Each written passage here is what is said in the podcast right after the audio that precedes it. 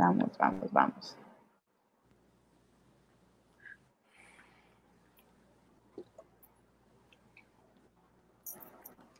Muy buenas noches, sean todos bienvenidos a una sesión más de terapia de corazón. Hoy en el Día Mundial de la Salud Mental tenemos una transmisión diferente, especial, eh, llena de amor, de lo que nos caracteriza en terapia de corazón, ¿verdad? Y aprovechando, repito, el Día Mundial de la Salud Mental, curiosamente, esta sesión y esta dinámica la armé sin tener mucha, mucha idea precisamente porque pues estoy empezando a meterme en este mundo de la salud mental sin saber que hoy era el Día Mundial de la Salud Mental. Gracias Yajaira, que aquí está con nosotros, fue quien me dijo, ay, qué padre, lo vas a hacer ese día. Y yo, se acomoda todo, ¿no? Entonces tenemos que aprovechar este espacio para platicar mucho, para platicar sin mitos, sin miedos, pero también darle un, un giro eh, diferente a todo lo que tenga que ver con salud mental, ser más, eh, más relajaditos, ¿no? Porque de repente como que son muy solemnes los, los temas y pues también hay que relajarnos un poquito y que a la gente se, se les quite, se nos quite el miedo a hablar de estos temas que son tan importantes. Bienvenidos a todos los que ya se están empezando a conectar. Liliana, buenas noches. Manu, buenas noches. Tony Brillo, buenas noches.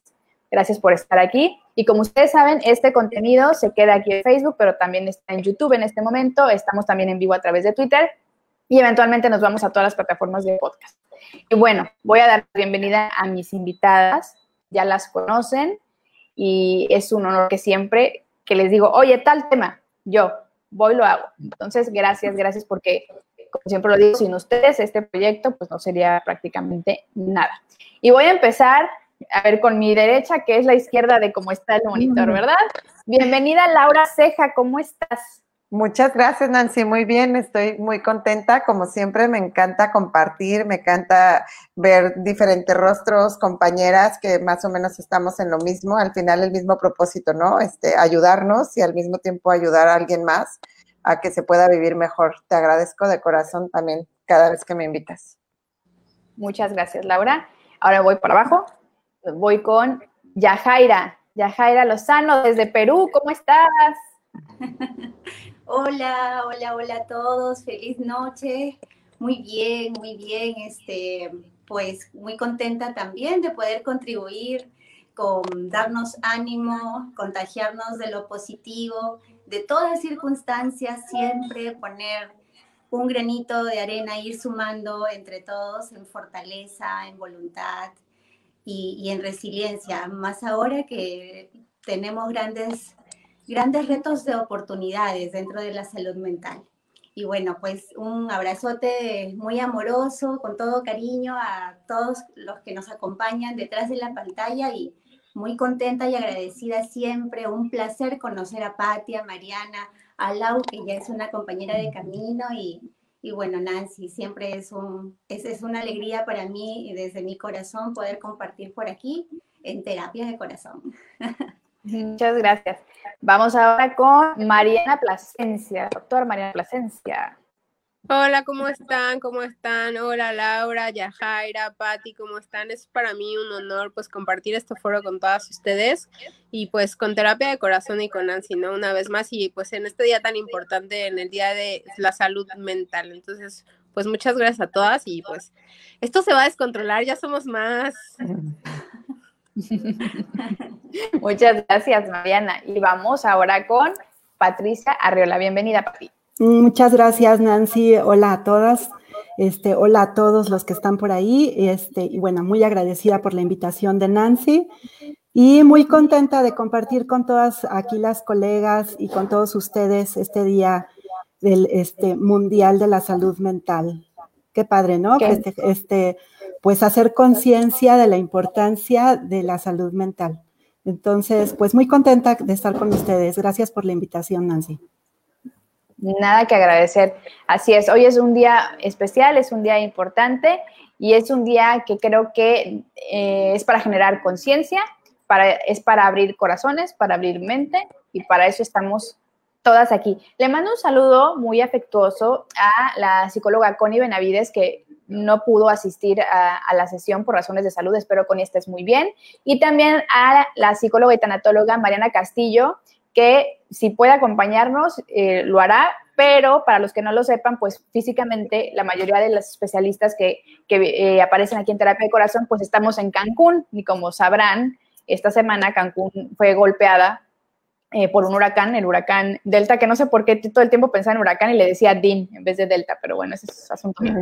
Entonces hemos tenido un poquito de problemas con el tema de la comunicación y entonces el internet nos ha estado fallando un poquito, pero bueno, Mariana, ojalá, eh, si no se puede ahorita, en alguna otra sesión que tengamos grupal, que se incorpore, le mandamos un besote y muchas gracias por también ser parte de, de terapia de corazón. Y bueno, entremos entonces de lleno eh, en muchos de los temas que queremos abordar el día de hoy.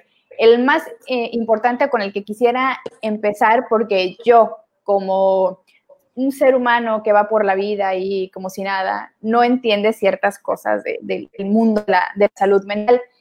Y de lo poco que he aprendido, bueno, no de mucho, ¿por qué dije poco? De lo mucho que he aprendido en terapia de corazón es que hay diferentes, para empezar, diferentes herramientas, ¿no? De las que nos podemos eh, agarrar para llevar procesos de, sanación, de terapia, de desarrollo, de crecimiento. También hay tipos de eh, terapias o de corrientes dentro de la psicología. Ustedes me van a ir orientando de si digo alguna tontería, me lo dicen. Y me gustaría mucho ver, en el caso particular de cada uno de ustedes, cómo trabajan qué especialidad tienen para ir nosotros también como simples mortales comprendiendo un poquito más de todo el trabajo que, hay detrás y cómo la personalidad de cada uno de ustedes tiene que ver con el camino que, decidieron tomar en este mundo de la salud mental. Y bueno, vamos a empezar con Yajaira. Yajaira, me gustaría que, tú nos platicaras un poquito sobre ti, sobre lo que haces y bueno, adelante, el micrófono es tuyo. Bueno, bueno, pues muchas gracias. Eh, yo le llamo, le denomino al, enfoque que, tengo oportunidad de, poner en práctica y que la vida me ha permitido conocerlo. Y en realidad lo que yo siento es que este, este enfoque y esta mirada me ha dado el encuentro dentro de, de mi historia de vida, como lo nombrabas también, que va muy acorde a nuestra personalidad y sentir dentro de un proceso de crecimiento y desarrollo. Es así como uno se encuentra con una, una orientación, una rama, una vía. Y yo le denomino transpersonal, integral y multidisciplinario, porque, bueno, eh, inicié con varios enfoques en realidad. Dentro de ellos, por ejemplo, la gestal, esa fue que me inicié hace 10 años dentro del ámbito de las organizaciones y dentro de también muchas resistencias en esta área que no quería dejarla hasta que resultó que formé, ¿no? Formé el, espacio de superación y bienestar y, y bueno, pues ahí eh, se, se, amoldó todo, ¿no? Y, y bueno, dentro de, este enfoque eh, integral, multidisciplinario, dentro de la, de la psicología positiva, principalmente porque integra todas tus áreas, las va desarrollando, ¿no? Y, y dentro de la psicología positiva, pues son cinco ¿no? Las que se despliegan o las que se desconsideran y son la física, la emocional, la mental, la intelectual, la relacional y hay una central de eje que es la espiritual, que para mí es eh, la clave fundamental para poder tener un proceso, llevar a un ser humano sobre un proceso. Sin esta y que es en lo que, en, lo que en realidad somos, ¿no? E, ese espiritual más ser esencia, que es lo que somos y poder eh, mirarnos desde allí, ¿no? Entonces, eh, más o menos es, es así como lo, lo explico, el, el enfoque que, que, comparto, ¿no? Y, y pues bueno, eh, primero fue de alguna manera conocer un poco de gestal, luego recuerdo fue sistémica, y luego fue lo transpersonal, ¿no? Y, lo bonito también en, lo transpersonal, eh, compartiéndoles un poco mi, mi, experiencia de vida, ¿no? Es que em, ahí fue donde me encontré con sistémica transpersonal, ¿no? Una de las ramas que me enseñó a integrar. Y yo creo, ¿no? Es, es mi sentir, que la clave en la salud mental y en la vida pero sobre todo hoy orientándolo a la salud mental, es esa, integral. No se trata de ponernos en contra, porque si algo existe hoy es porque antecedieron otras cosas que hicieron posible la existencia de lo que ahora es y somos, ¿no? Entonces, desde allí lo, lo comparto así. Muchas gracias, Yajaira. Patti, cuéntanos. Bueno, pues em, ahorita escuchando a Yajaira me gustó mucho cómo comenzó hablando del encuentro. Y yo te puedo decir que yo de formación, digamos, este, en la licenciatura, estudié la carrera de psicología organizacional. Yo me pensaba dedicar toda mi vida a lo que eran las organizaciones, a los recursos humanos. Cuando nació mi tercera hija, la verdad es que siempre había tenido yo como la inquietud de dedicarme a la psicoterapia, pero cuando, y cuando nació mi tercera hija, la verdad es que ya trabajar en una empresa con unas jornadas de trabajo muy amplias y pues viajes de repente, eh, se me dije, este es el momento, este es el momento en el que me sentía que ya tenía experiencia, me sentía que ya tenía como eh, de alguna manera historia de vida eh, para poder acompañar a otra persona, porque aunque la psicología toda, toda, todas las ramas de la psicología se me hacen eh, un enorme compromiso, sí el, la rama de la psicoterapia se me hace que implica un doble compromiso porque este, pues estás acompañando a tus pacientes en, en épocas pues pues complicadas la mayoría de las veces, ¿no? Es rara vez la, la ocasión en la que llega un paciente estando en su mejor momento de vida a buscar ayuda, ¿no? Generalmente así debería ser en realidad, pero tendría que ser como ir al dentista, ir, al, ir a, este, no sé, a cualquier otro especialista de la salud, pero em, quizá hay cierto recelo, cierta reticencia y entonces al psicoterapeuta se le busca cuando ya estamos en medio de la crisis. Entonces, eh, es por ese motivo que yo sentía que implicaba un mayor compromiso. Entonces fue ya hasta que me empezaron a salir algunas canitas y que ya sentía como que tenía más experiencia de vida que me aventé a la tarea de, empezar a estudiar psicoterapia. Empecé estudiando logoterapia. Yo creo que algo también que mencionó Yajaira es que va como muy acompasado con los procesos de vida que vamos, que vamos teniendo personalmente como terapeutas. Yo en ese momento, la verdad es que como siempre había estado en una organización, me sentía un poco perdida. Y por ahí dije, ¿qué es, qué es eso de logoterapia? Yo ni siquiera lo había escuchado. Y entonces alguien me mencionó, tiene que ver con la búsqueda del, del sentido de vida. Y me, me, atrapó.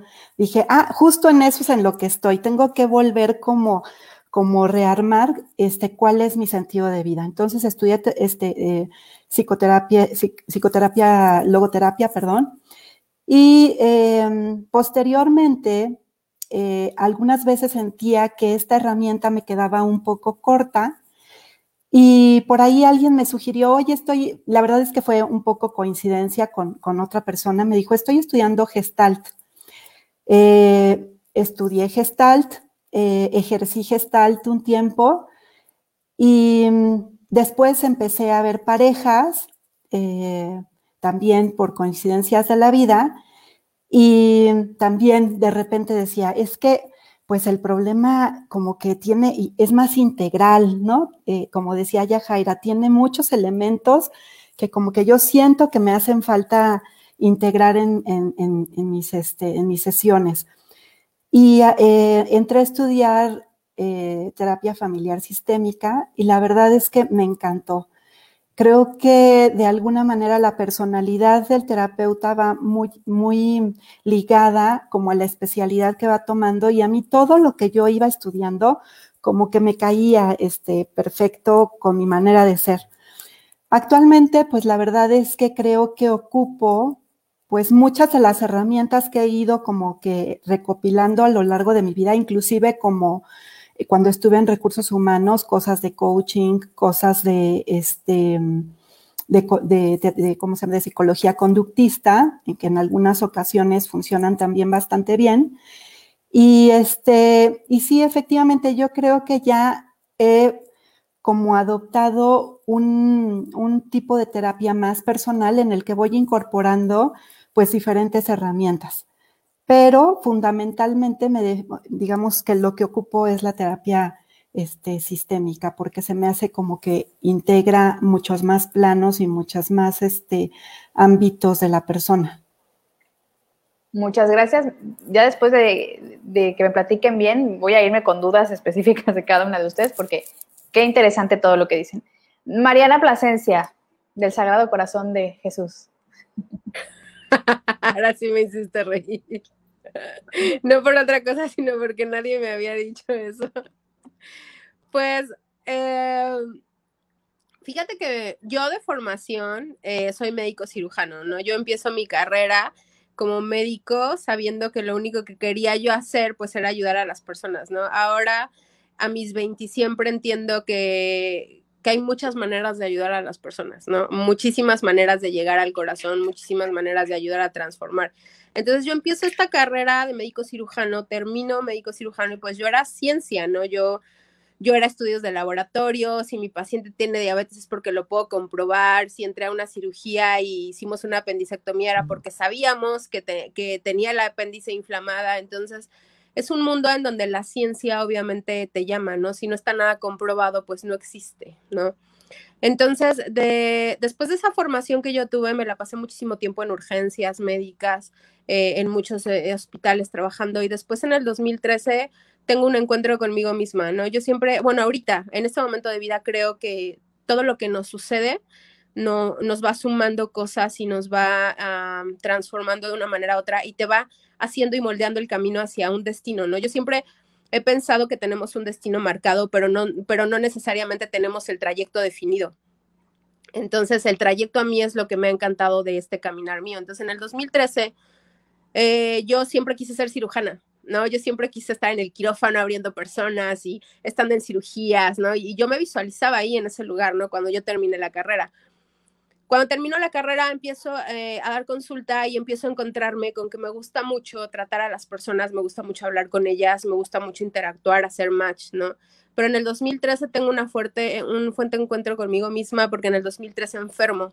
Mi cuerpo empezó, ahora lo entiendo así, mi cuerpo empezó a manifestar cosas que pues ya traías, ¿no? Y que pues tenían que sacarse. Entonces en el 2013 me enfermo y en una semana convulsiono durante tres veces y eh, me detectan una enfermedad que se llama apnea del sueño.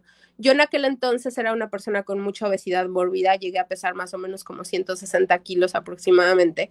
Entonces, pues tengo un encuentro con la vida, pero pues también tengo un encuentro con el universo, ¿no? Y tengo un encuentro con Dios. Y entonces la vida me obliga a parar el ritmo de vida que yo llevaba y entonces me encuentro con que ya no nada más era creer en la ciencia o creer que me podían hacer un bypass gástrico, creer que podía salvar mi vida bajando de peso, ¿no? También tenía que empezar un proceso de confiar en mí misma, ¿no? Y de creer que mi cuerpo y yo podíamos hacerlo y de creer que había una persona o un ser superior y un universo superior que iba a conspirar a mi favor para que yo no muriera, ¿no? Porque lo mío ya era de vida o muerte.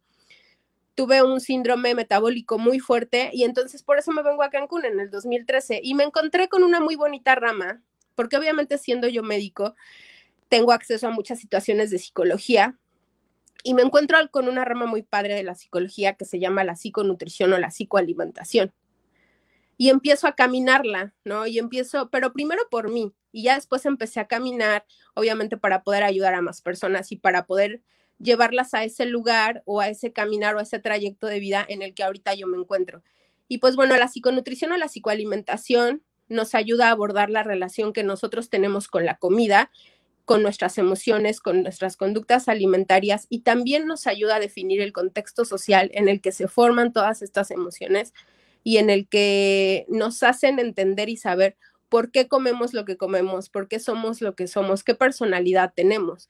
También abordamos trastornos alimentarios, pero también abordamos a gente como comedores compulsivos, como atracones, como ansiedad por la comida, como rechazo al cuerpo, ¿ah? o como también personas que siempre se la pasan en dietas, ¿no? Porque siempre hemos escuchado la palabra, es que yo me la paso a dieta, y es que estoy en una dieta, y estoy en una dieta, y también la psicoalimentación o la psiconutrición habla de este estigma de las dietas y de poder romper con eso, ¿no? Entonces, la rama de la psicología que a mí me gusta es la que yo manejo, es la psicoalimentación. Ya después de esto, yo no tenía mucha formación psicológica.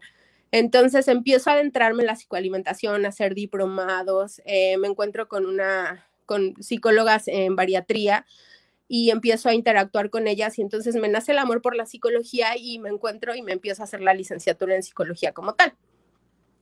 Entonces empieza a definir este camino en el que Mariana empieza también a ayudar a otras personas, como lo era ella, a transitar ese camino por el cual me ha llevado hasta aquí, ¿no? A estar aquí el día de hoy con ustedes en terapia de corazón.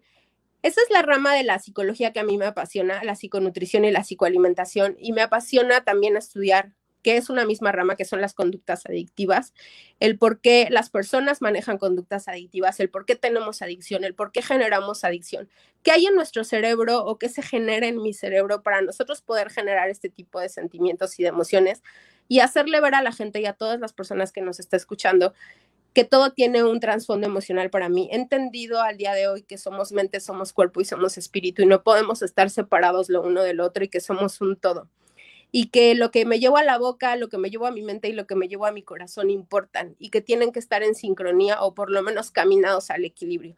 Y eso es a lo que me dedico ahora.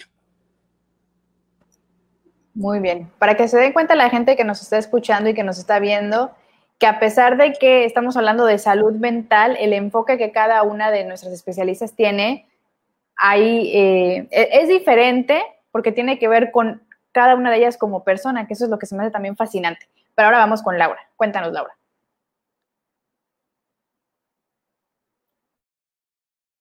Creo que se nos fue Laura. sí, ¿verdad? Bueno, ahorita la, ahorita la busco y la busco y, la busco. Eh, entonces, bueno, vamos a pasar con la siguiente eh, parte. Ahora sí ya se nos fue Laura.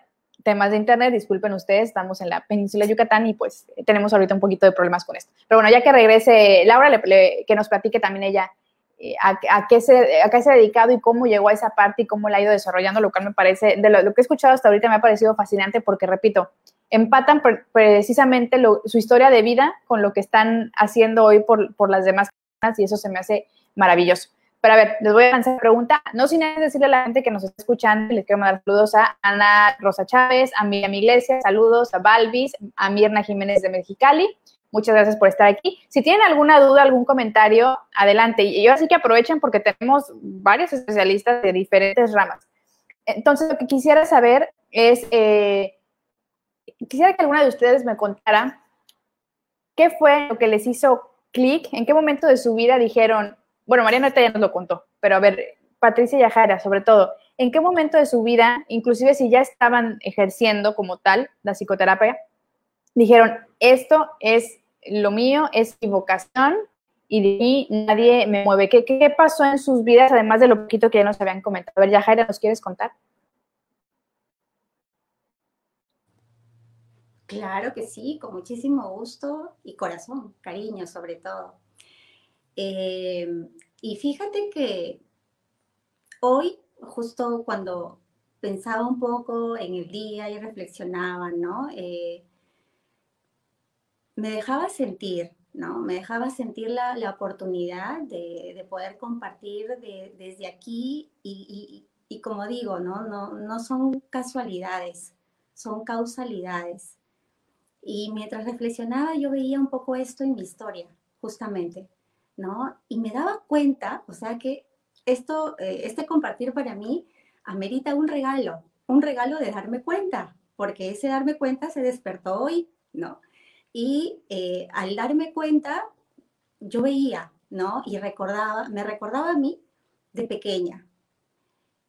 Y me, me venían recuerdos como que me gustaba mucho observar al detalle a las personas, ¿no? Me gustaba mucho observar a las personas y me quedaba mirándolas, ¿no? me gustaba mucho conectar con la mirada me, acuerdo que también eh, me gustaba mucho el, sentir los abrazos, el dar abrazos o el sentir los abrazos, más que incluso mm, de alguna manera jugar. Otra de las cosas que, se venía a, mi memoria era em, que, que buscaba respuestas.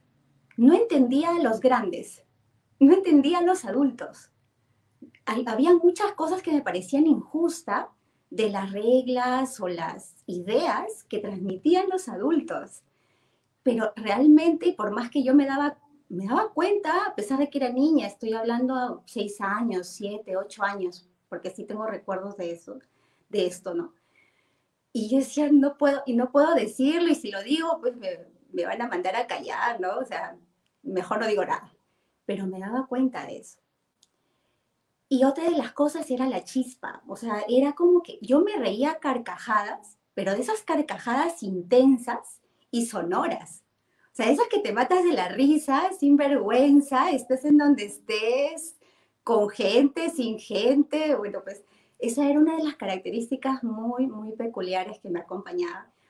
Y, y, viendo un poquito, pues, y ah, me resuena mucho esto que comparte Mariana cuando dice, siempre hay un trasfondo emocional en todo, totalmente de acuerdo.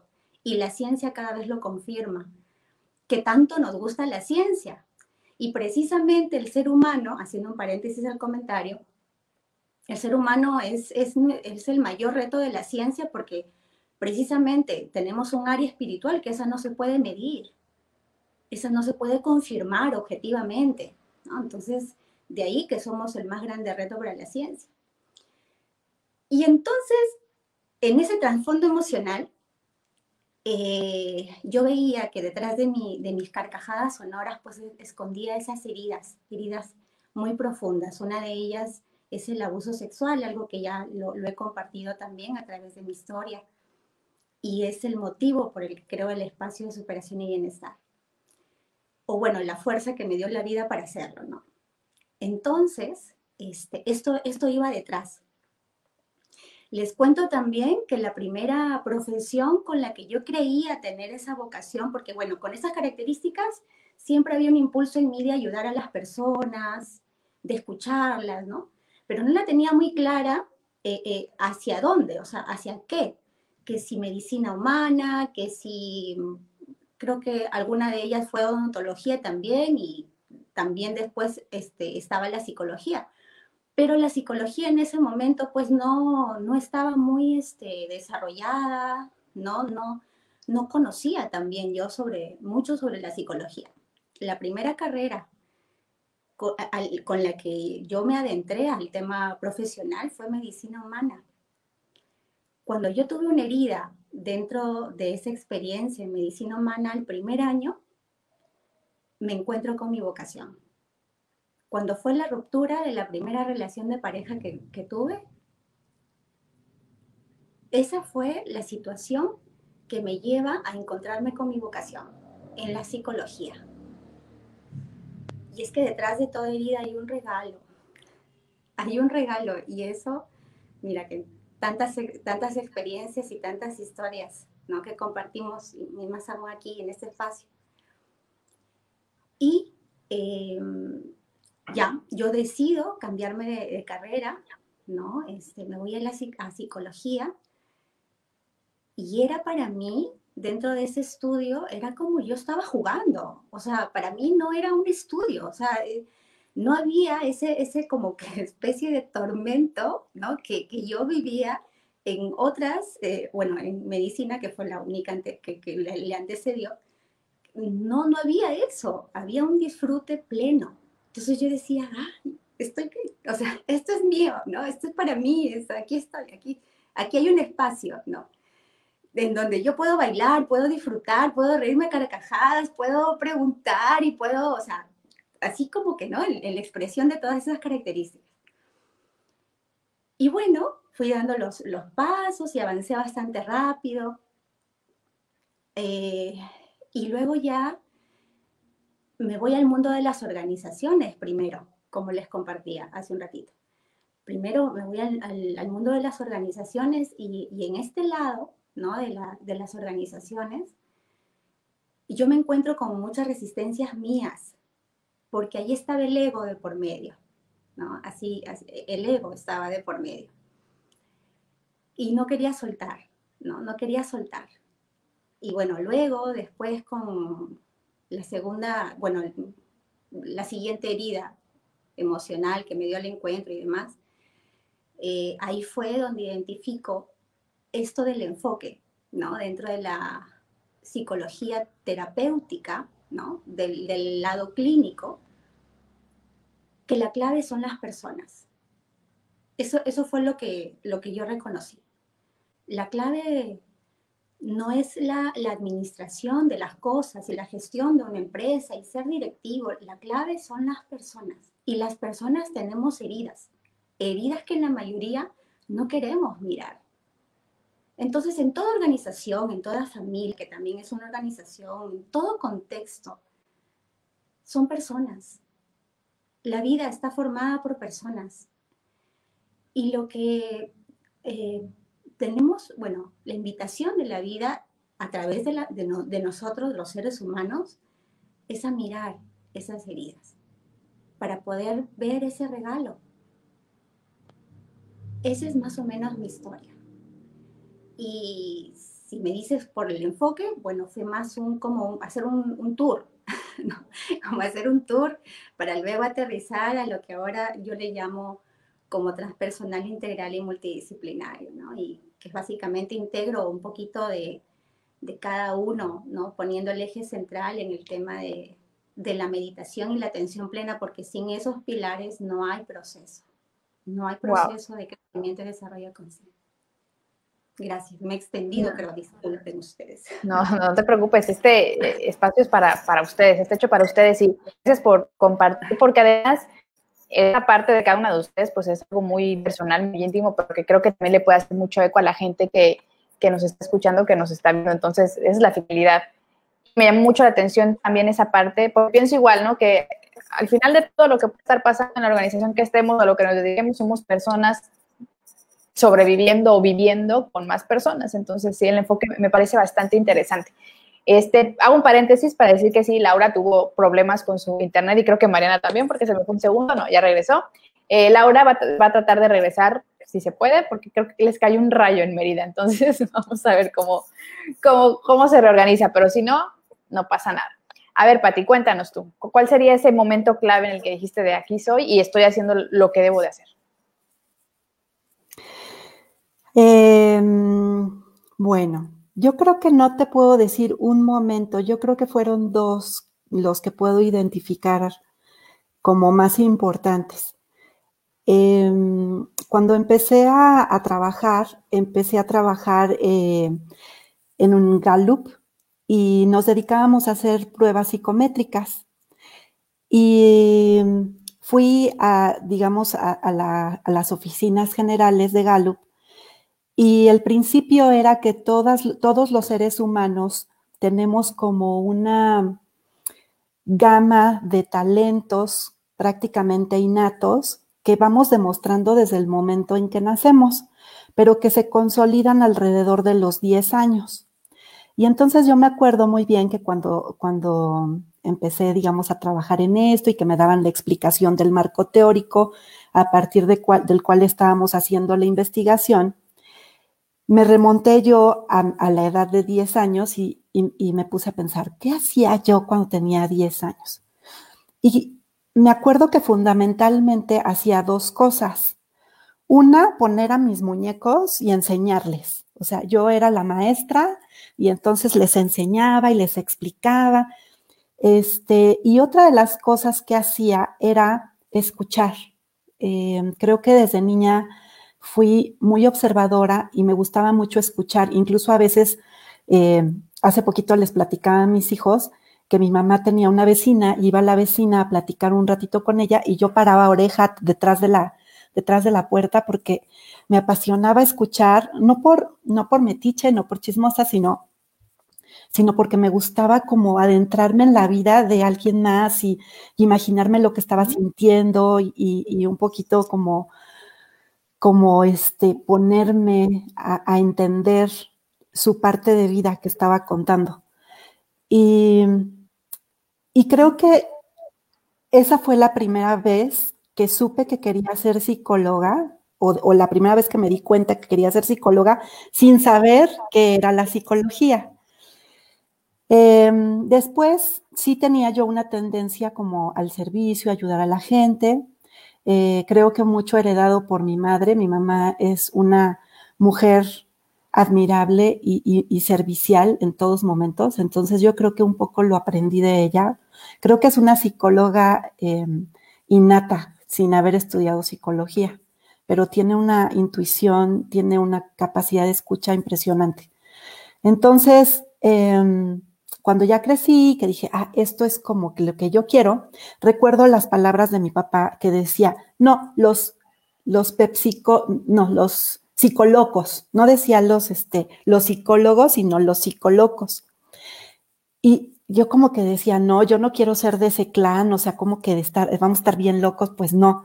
Y entonces un poco como que yo sabía, mi intuición sabía que esa era mi vocación, pero al mismo tiempo sentía como esa, pues e, esa lealtad un poco hacia la expectativa de mi, de, mi, papá y yo decía, no, bueno, vamos a, vamos a, mediar. Y entonces fue por lo que terminé en, en, la parte organizacional. Por un lado, iba orientada hacia la empresa, que era algo que mi papá me vendía muy bonito, y por otro lado, me daba yo gusto. Algo que les comparto a nivel íntimo, a nivel personal, es que me considero una persona muy creyente. Entonces, cuando estaba en, esa, en ese tiempo en el que tenía que elegir carrera, yo, le, yo me ponía en oración y le decía a Dios, Dios, dame una señal, o sea, pero soy medio sonsa para entender las señales, así es que la señal tiene que ser bien clara. Y resulta que como a la semana de que yo había estado como en mucha oración, eh, me hablan de la escuela y me, informan que me iban a dar una beca del 90%. Y yo, wow, o sea, esa es, esa es mi señal de que sí, sí voy por el buen camino. Eh, después, bueno, lo que les platicaba hace rato de cómo fue que me fui yendo hacia, la psicoterapia, pero otro momento de vida creo que fue cuando estaba yo, o sea, cuando dije, ahora sí, me voy con todo, estaba yo precisamente en un curso de entrenamiento y entonces una de las dinámicas era, defínete a partir de quién eres, no a partir de, a partir de lo que haces. Y yo dije, ay, caray, eso cómo se come. O sea, como que cuando empezaba yo a hacer el ejercicio, caía irremediablemente en definirme a partir de lo que hacía. Y de repente dije, bueno, es que cuando doy psicoterapia, soy feliz. o sea, soy feliz acompañando a otro ser humano en su proceso. Soy feliz cuando soy testigo de sus transformaciones. Soy feliz cuando de alguna manera logro eh, servir de espejo para que el otro vea sus potencialidades. Entonces, en realidad creo que ahí fue donde me di cuenta de que esa es eh, indudablemente mi vocación. O sea, estoy siendo al mismo tiempo que hago. Este, esas, esas serían como mis dos momentos, Nancy. Qué, bonito, qué interesante. Adelante, Mariana, por supuesto, pásale, pásale.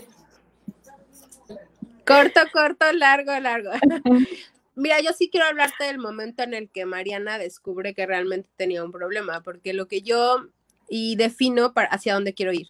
Lo que yo te comentaba era cuando Mariana tuvo que transformarse, o sea, en el 2013 la vida me orilla a generar un cambio, pero no fue un cambio que yo amara y yo quisiera, ¿no? Era un cambio que tenía que suceder para que yo siguiera viva, estuviera sana. En el momento en el que yo me doy cuenta realmente que Mariana tenía un problema con la comida y que mi relación con la comida era algo muy impactante y, siempre lo comparo y siempre lo he compartido con las personas de que se imaginen a un alcohólico, ¿no? Entonces ahí a veces eh, estamos las personas que tenemos ese problema con la comida. Entonces, cuando yo ya había bajado de peso, fíjate, ya había recorrido el trayecto para bajar de peso. De hecho, fíjate que encontré algo antes de que siga encontré una frase que fue la que me enamoró de la psicoalimentación, que dice, eh, este nuevo enfoque propone que la comida puede verse como un barómetro de intimidad, es decir, la manera en la que comemos es una muestra de cómo nos amamos. Cuando yo leí eso en aquel entonces, a mí me genera un shock, pero realmente cuando Mariana se da cuenta y define su ritmo de vida o hacia dónde quería, no lo vas a creer, no me lo van a creer, pero ahí les va. Es una vez en un grupo de autoayuda que es Alcohólicos Anónimos, que yo vivo enamorada de ese programa de vida porque yo siempre he dicho que todo nos suma en esta vida. Entonces yo estaba en una sesión de doble A porque yo daba, eh, prestaba mis servicios en aquel entonces eh, altruistamente a un centro de rehabilitación. Y estaba yo escuchando todos los testimonios que había alrededor de esta situación del alcoholismo. Pero si yo le hubiera cambiado el nombre de alcoholismo y le hubiera puesto el nombre de comida, hubiera encajado perfectamente todo lo que ellos estaban diciendo que sentían. Yo ahí fue cuando me di cuenta y cuando hice match y tristemente me di cuenta que toda mi vida había querido compensar mi situación emocional con la comida y mis carencias emocionales con la comida. En ese momento yo tengo un shock porque ya estaba yo delgada, ya había transitado ese camino a la salud, pero hasta, el, hasta ese momento lo único que había adquirido era un tránsito hacia la salud física, porque entonces en ese momento yo me di cuenta que yo no me había perdonado, que yo no había transitado ese camino de autoperdón, que no había iniciado ese camino de autoperdón y que, y que para acabarla me había dado cuenta de que había tenido un trastorno alimentario durante mucho tiempo y que para acabarla había tenido un problema de alimentación durante muchos años de mi vida y me había descuidado. En ese momento que me cayó esa bomba en la cabeza, yo ya estaba en el camino de estar ayudando a las demás personas y como que hubo un foco que me iluminó el cerebro y dije, wow, yo tengo que ser un mecanismo de transformación y Dios tiene que usarme como un mecanismo de transformación para que esto que yo estoy sintiendo y todo lo que acabo de relacionar en mi mente lo pueda relacionar a alguien que viene de un trayecto de vida como el mío. Porque la obesidad, las personas con sobrepeso, las personas que tienen pensamientos obesogénicos, están muy, eh, con muchos tabús alrededor de ellos. Ajá, por la sociedad, por la familia, por todo. Tienes la imagen de una paciente con sobrepeso, con obesidad y todo el mundo se imagina que tiene las tortas al lado y la pizza y no es cierto, no es real, esa no es la imagen. Son personas que han tenido un camino de vida muy difícil y yo dije, wow, yo quiero que todas las personas que tienen este problema como yo descubran que hay una luz y una salida y que tiene que ver con tus emociones y que tiene que ver con lo que piensas, con lo que sientes y que tu conducta alimentaria y que tu conducta hacia la comida igual y ni siquiera la adquiriste tú, igual y te la implantaron cuando estuviste en una familia, ¿no? O, sea, o una situación cultural. Entonces, cuando yo hago ese match que fue en una sesión de AA, dije, yo quiero esto, yo quiero dedicarme a esto, yo quiero ayudar a transformar vidas, ajá yo quiero que las personas se sienten en el lugar donde yo estoy y a lo mejor yo no soy el trayecto perfecto porque yo siempre les he dicho a mis pacientes, o sea, yo todavía estoy en un trayecto de autodescubrimiento en este camino, sin embargo, ya pasé por donde tú estás. Siempre estamos un paso adelante de las personas que ayudamos, ¿sí? Siempre estamos un paso adelante de lo que la, de lo que la vida nos pone en este momento. Entonces, ese fue el momento pique en mi vida en donde descubrí que realmente que quería dedicarme a esto. Wow, y supongo que también de escuchar sus historias entre ustedes se han de identificar y comprenden perfectamente el sentir. Digo, no es la misma historia, me queda claro, pero ese momento, a lo mejor no es un único momento, pues, pero ese trayecto que las ha llevado y las experiencias que han ido recogiendo a lo largo de su carrera seguramente están haciendo mucho match entre lo que están platicando. Ahora me gustaría pasar a esta parte de mitos sobre las terapias psicológicas y también explorar un poquito más diferentes eh, ramas o términos que nos han dado, que si la terapia gestal, que también por ahí la conductiva, etcétera. Ustedes me van a decir más, porque seguramente la gente que no sabe como yo de estos temas y que a lo mejor está pensando en creo que me podría ayudar tomar algún tipo de terapia, pero como no sé qué, estilo o, cómo escoger al tipo de terapeuta, ¿cuáles serían?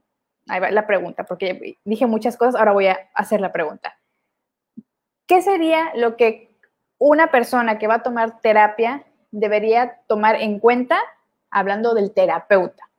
Porque me queda claro que, digo, no, no, no es como, voy a tomar muestras ahí del, en el súper del jamón y del queso para saber con cuál me quedo, pero sí a lo mejor puede hacer algún tipo de preguntas o podríamos hacer como pacientes o algunas preguntas básicas a dos o tres psicólogos o terapeutas para también ver si es por ese lado, porque, porque hay que ser bien honestos también. Así como nos ha pasado que a lo mejor vamos al médico y no hacemos match, aunque sea una eminencia, decimos no, o sea, no voy con él, quiero otra opinión porque no me hizo clic. Ahora imagínense hablar de, pues voy a abrir completamente, voy a desnudar mi, mi mente, mi alma, mi espíritu con un desconocido. Entonces, a ver, este Patti, ¿qué recomendaciones nos darías si hoy por hoy alguien se acercara contigo y te diría, yo sé que eres psicóloga, pero si yo quiero tomar terapia, ¿qué le debo de preguntar a un psicólogo como para saber si esa rama en la que se va desarrollando ese psicólogo va con lo que yo estoy buscando? Mira, te voy a, te voy a contestar con lo que yo hago en mi práctica. Eh, cuando un paciente llega conmigo por primera vez, de hecho, tengo siempre una pues un acercamiento inicial, que sí desde que llegan les digo, no es la terapia, es un momento en el que tú y yo nos vamos a conocer, un poquito para que me platique de cuál es el problema o el desafío que lo está llevando en ese momento a terapia y yo reconocer si soy la persona indicada. Creo que todas hemos hablado, por ejemplo, de cómo algunos asuntos de nuestra vida nos han llevado a ese momento y, es, es coincidente, es diosidente o es sincrónico, como, como ustedes lo quieran ver, pero generalmente quienes nos buscan son personas que están eh, teniendo, como decía Mariana, un poquito lo que a nosotros nos estaba pasando o lo que nos está incluso pasando en ese momento, ¿no? Em, entonces, escucho un poco la historia y entonces yo veo, ah, ok, este paciente está llegando con problemas de, pareja o está llegando con problemas de depresión, de ansiedad, etcétera. Te, dije justamente los tres que son en los que yo me especializo. Y entonces, eh, una vez que escucho esto, digo, ok, sí, sí hacemos match porque yo tengo experiencia de vida y, me he capacitado en, estos, en, estas áreas, ¿no?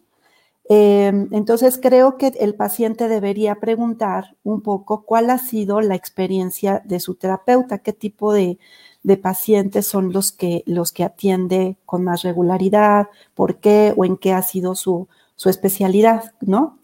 Y la otra parte, eh, y yo así se los digo, es conocernos y ver que de alguna manera lo que tú comentabas, qué tanta química, clic, vibra o como lo quieras llamar, estamos, estamos teniendo, ¿no? O sea, de alguna manera eso nos sirve a los dos, nos sirve, le sirve al paciente porque, como decías, va a estar entregando momentos pues muy íntimos, nos está abriendo su corazón, su alma, su, su vida. Este, entonces, pues no lo, como yo se los digo, estás dándome lo más importante que es tu vida.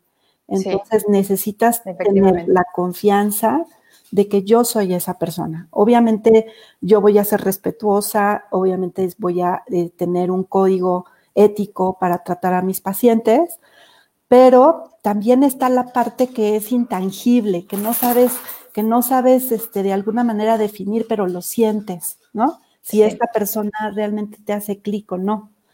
Y una vez que, hacemos este, este primer encuentro, les, ahora sí que tanto ellos como yo hacemos una recapitulación y vemos si podemos seguir con, nuestro proceso o no.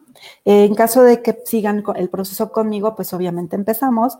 En el caso de que no, pues lo que, hacen, lo que yo siempre les ofrezco es derivarlos con algún colega que pues tenga, digamos, la, historia, las capacidades, la, experiencia que más le pueda funcionar. Okay. Eso es, como, yo lo, como yo lo abordo. Sí, es que hace sentido completamente. Le vas a entregar todo lo que eres, lo más íntimo de, tu ser, lo que no le has contado probablemente a nadie, se lo vas a ir a dejar a un extraño. Entonces, si no te vibra independientemente de lo que acabas de decir, no todo el tema de de ética que por supuesto que, se debe de tener, si no hago clic, como que, ¿qué, qué, qué le voy a contar, no, Gombo? ¿Por qué voy a abrir con esa persona? Sí, es importante que todos los que quieran tomar terapia tomen en cuenta eso. Por eso este espacio de terapia de corazón creo que sin querer también se ha convertido en un lugar en donde la gente puede conocer a especialistas como ustedes y se identifican y a lo mejor, y me ha pasado, que me manda el mensaje de, oye, pásame el contacto de, Laura Ceja o dónde puedo encontrar a Yajaira dame su sitio web, etcétera porque sienten ese, esa conexión que va más allá de lo que pues cualquier profesionista de salud mental, de, psicólogos, este, psicoterapeutas, sanatólogos, etcétera, pues debe de tener, pues porque su formación académica lo requiere.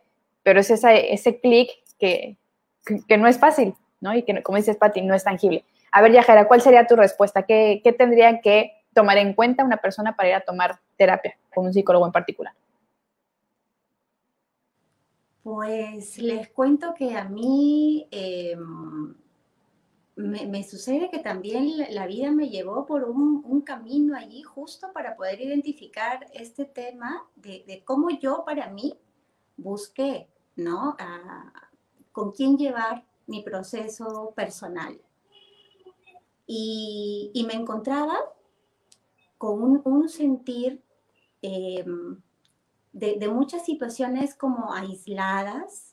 No, no, quiero eh, nombrar un término que de pronto resulte duro u ofensivo, pero no sentía corazón, por así decirlo, no, no, sentía como esa apertura del corazón de, de algunos terapeutas con quien me, me, llegué a encontrar, ¿no?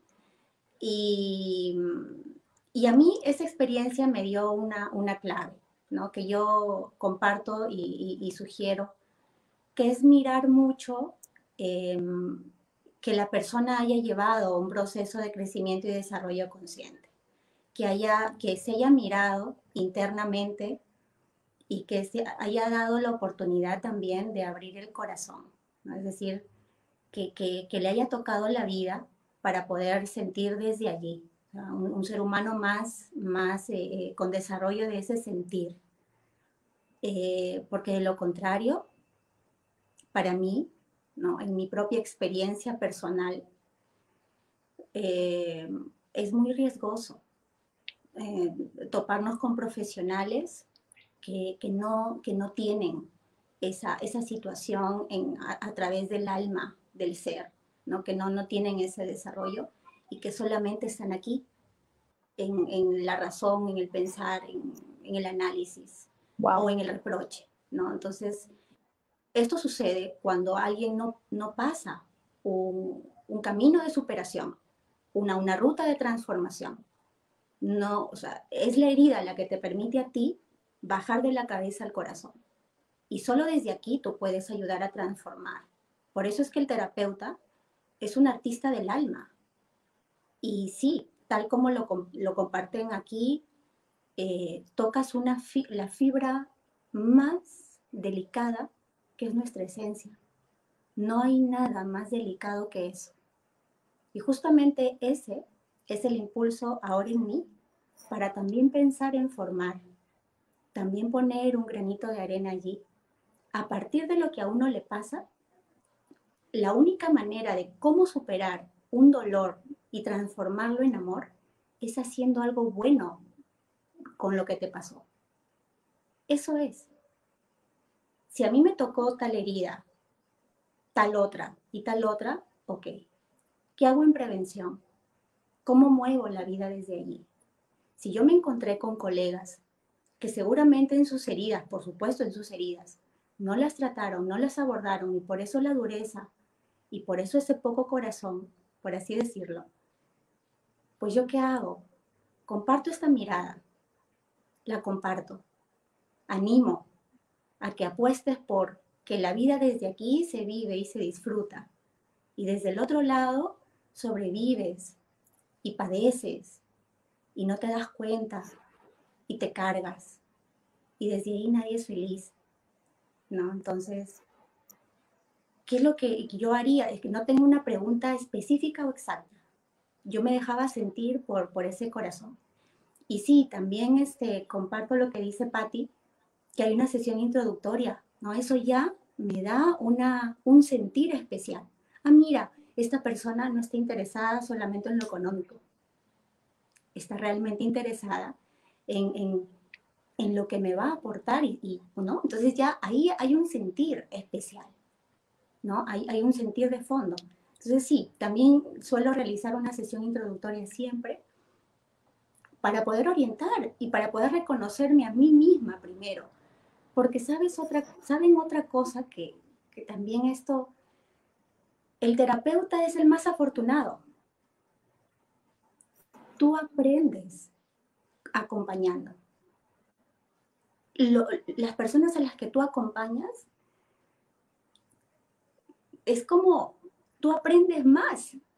Esa es la sensación que a mí me, deja esta, esta vocación de vida. Y, y, cada vez que tú acompañas, vas, vas como que vas un escalón, vas una, pero es gracias a la persona o las personas. Es gracias a eso. Nunca tú eres más. Qué bonito bonito y aparte ese nivel de profundidad que, de alguna forma nos estás presentando, se agradece mucho. Mariana, ¿quieres comentar algo al respecto? Ay, sí.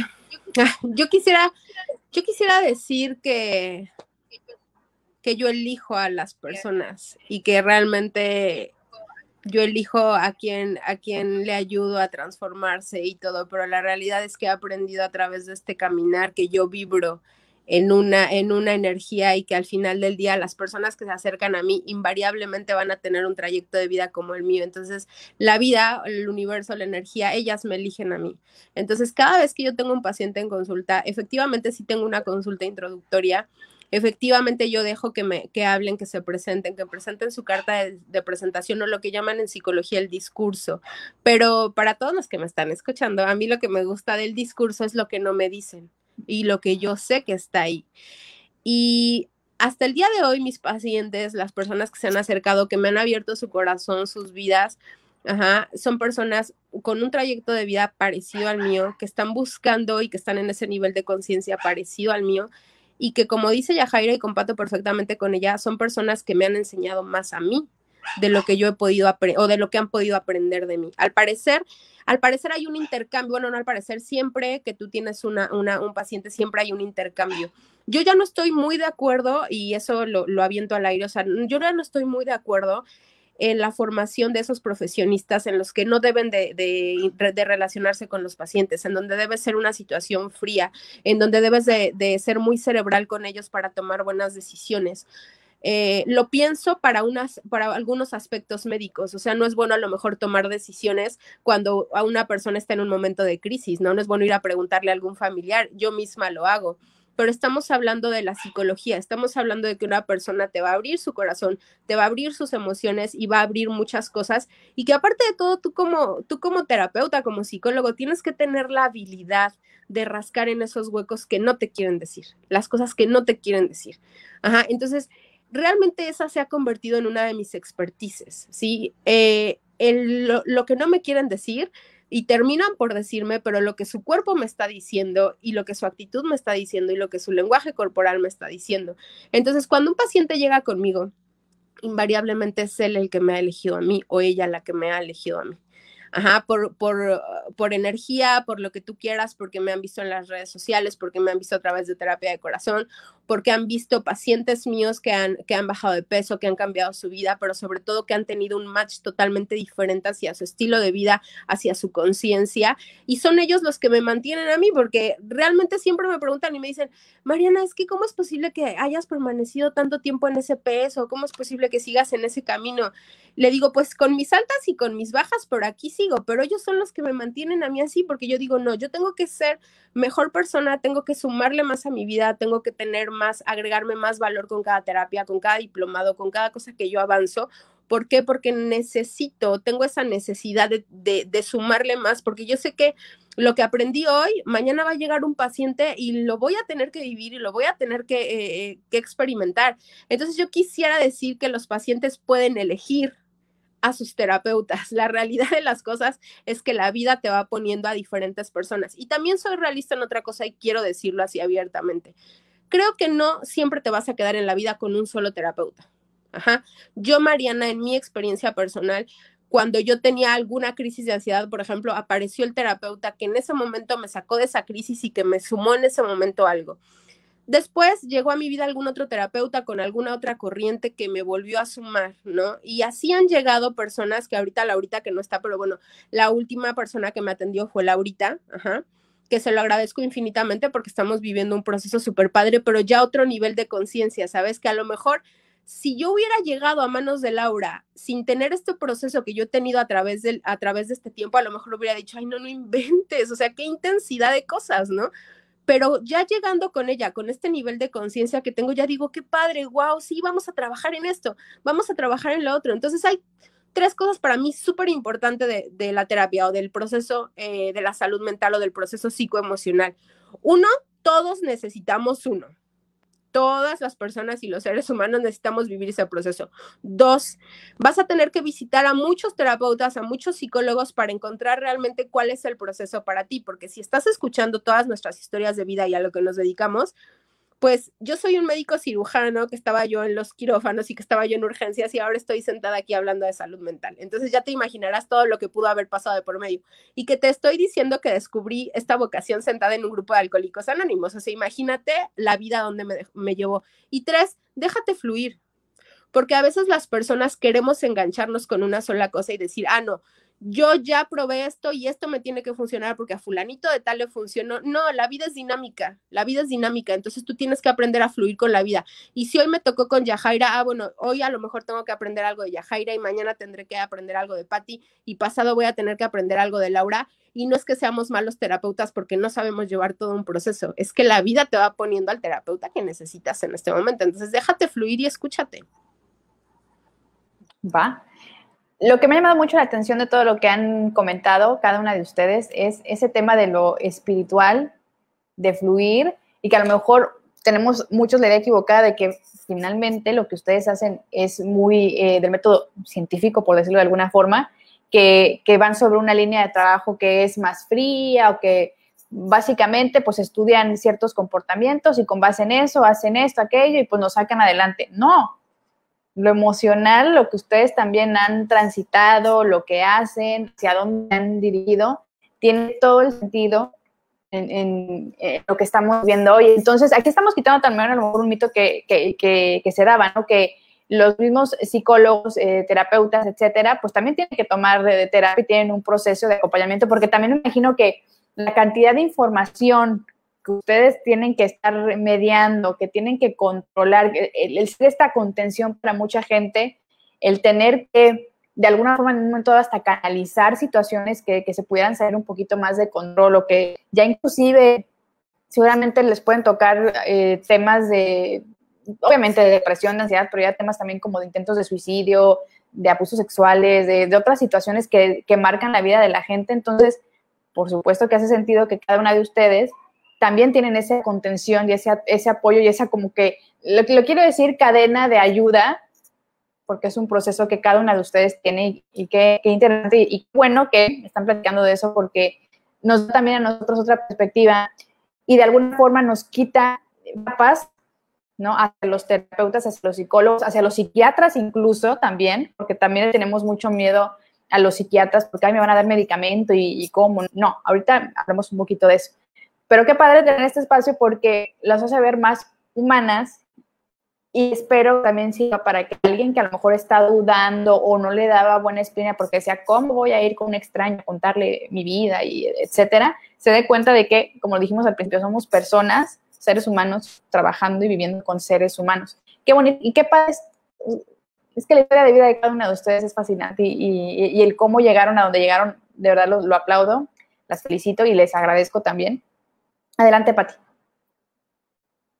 Creo que mencionaste algo bien, bien importante este, en este sentido, ¿no? Eh, desde luego, la, psicoterapia pues ha tenido ya una historia y se ha modificado muchísimo, ¿no? Ya las nuevas tendencias en psicología, precisamente lo que requieren del terapeuta es que se, se integre al sistema, porque, porque de alguna manera pues también nosotros ponemos nuestra emoción, nuestra, ahora sí que ponemos el cuerpo al servicio del de, el proceso. Eh, y por lo tanto, lo que, lo que dices es bien, bien importante. Nosotros como terapeutas llevamos nuestro propio proceso individual, pero no solamente eso, llevamos un proceso de supervisión eh, en el que nosotros, junto con otro grupo de especialistas, pues vamos, nosotros no nos las sabemos de todas, ¿no? O sea, aunque estudiamos y todo, pues no nos las sabemos todas. y además, precisamente para darle un poco como este marco científico a lo que estamos haciendo, pues necesitamos tener una mirada objetiva también. Aunque pongamos el cuerpo, aunque pongamos el corazón, aunque nos integremos, tenemos también que tener un, marco este, de referencia y, y no dejarnos llevar por la subjetividad que en un momento dado, por seres humanos que somos, podemos caer. Entonces, sí es importante que eh, nosotros como, como psicoterapeutas llevemos un proceso de supervisión y un proceso terapéutico. Entonces, este, qué bueno que lo mencionaste, porque pues si no nos convertimos pues nada más en, en este porristas amateur, ¿no? Eh, eh, y de eso no se trata. No, así no se van las cosas. Como lo, lo dicen mucho, lo, he visto muchísimo en, en, infografías, en redes sociales, sobre que un hecho de ganas no es suficiente cuando son temas ya de, de salud mental y esos tabús que, que, existen y que a través de este tipo de espacios queremos romper y, y dejar atrás. Adelante, Mariana.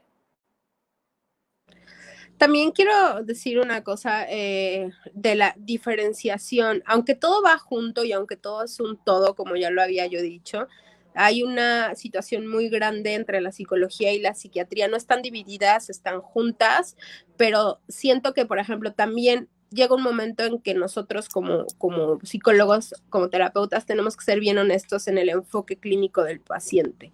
Hay pacientes que te van a llegar y que lo que necesitan es una terapia cognitivo-conductual, que a lo mejor lo que necesitan es una psicoterapia, que a lo mejor están en una terapia de duelo, en un duelo no resuelto, están en una situación de resignificar, como conmigo, que llegan pacientes obviamente donde abordamos el tema de psiconutrición, psicoalimentación, que no creas que los pacientes llegan conmigo y me dicen, ay, lo que pasa es que vengo porque, eh, porque quiero o tomar terapia o hacer terapia de psicoalimentación, esa no es la realidad la mayoría de pacientes que llegan con nosotros, al menos conmigo, no saben ni a lo que van, porque lo único que ellos saben es que quieren bajar de peso y quieren restituirse. Te estás riendo porque algo sabes. Sí. Entonces, entonces, o sea, no, no, no llegan conmigo porque me dicen, oye, ¿sabes qué? Quiero bajar de peso, ya vi esto, ya vi el otro. O sea, más bien llegan conmigo por decirme, oye, vi a una persona fulanita de tal y yo quiero hacer lo que ella hace, pero ni siquiera saben que tienen un tema con la comida. Eso lo van descubriendo en el proceso que vamos llevando.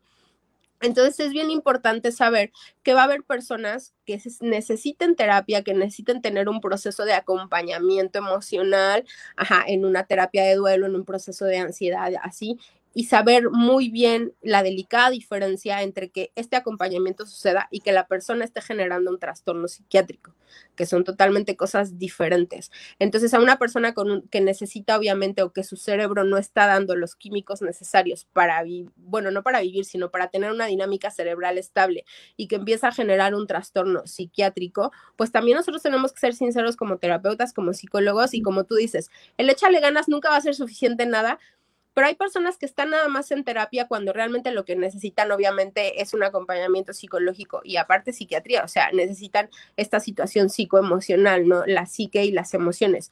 ¿Por qué? Porque también por, por, algo existe la rama de la psiquiatría, para poder establecer una buena química cerebral, ajá, y hay pacientes que a lo mejor nada más están en terapia y no logran mucho o no logran avances. ¿Por qué?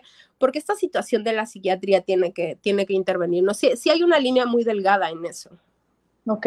Sí, sí es importante, qué bueno que lo mencionas, porque eh, seguramente, como en su momento a mí me pasó, confundía y creía que eran cosas completamente alejadas y tal cual pensaba en un psiquiatra y pensaba ya este, en manicomio, camisas de fuerza, este, mal todo lo que eh, magnifican en las películas, en, la televisión, etcétera. Y sí es bien importante también, por otro lado, perderle el miedo precisamente a esa parte. En lo personal yo lo comparto, a mí me da miedísimo que me llegara un psiquiatra a decir, vas a tener que tomar medicamento por esta y esta situación, hasta que me explicaron, a ver, te enfermas de la panza, vas con un especialista y te da medicamento para tu dolorcito de panza, ¿no?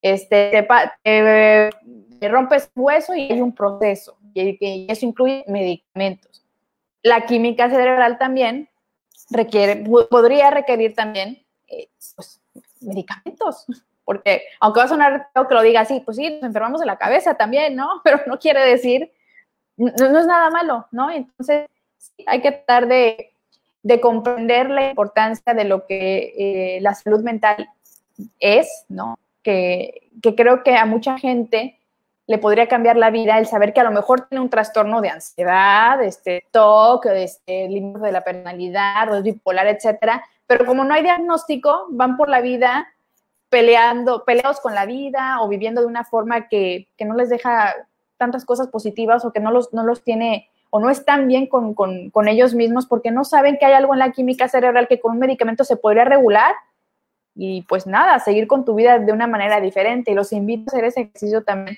porque me pasaba, que pues, mis achaques, que si gastritis de la migraña, decía, bueno, es una gastritis de migraña, comí algo, ¿verdad? Y resultaba que era mucho emocional. Entonces, a, raíz de que se descubre que es esto en mi caso, pues por supuesto que la vida es mucho más, fluye, te sientes más tranquilo y aparte esta parte de la terapia que siempre lo digo, que bueno, ya lo sabe la gente de terapia de corazón, Mariana es mi terapeuta.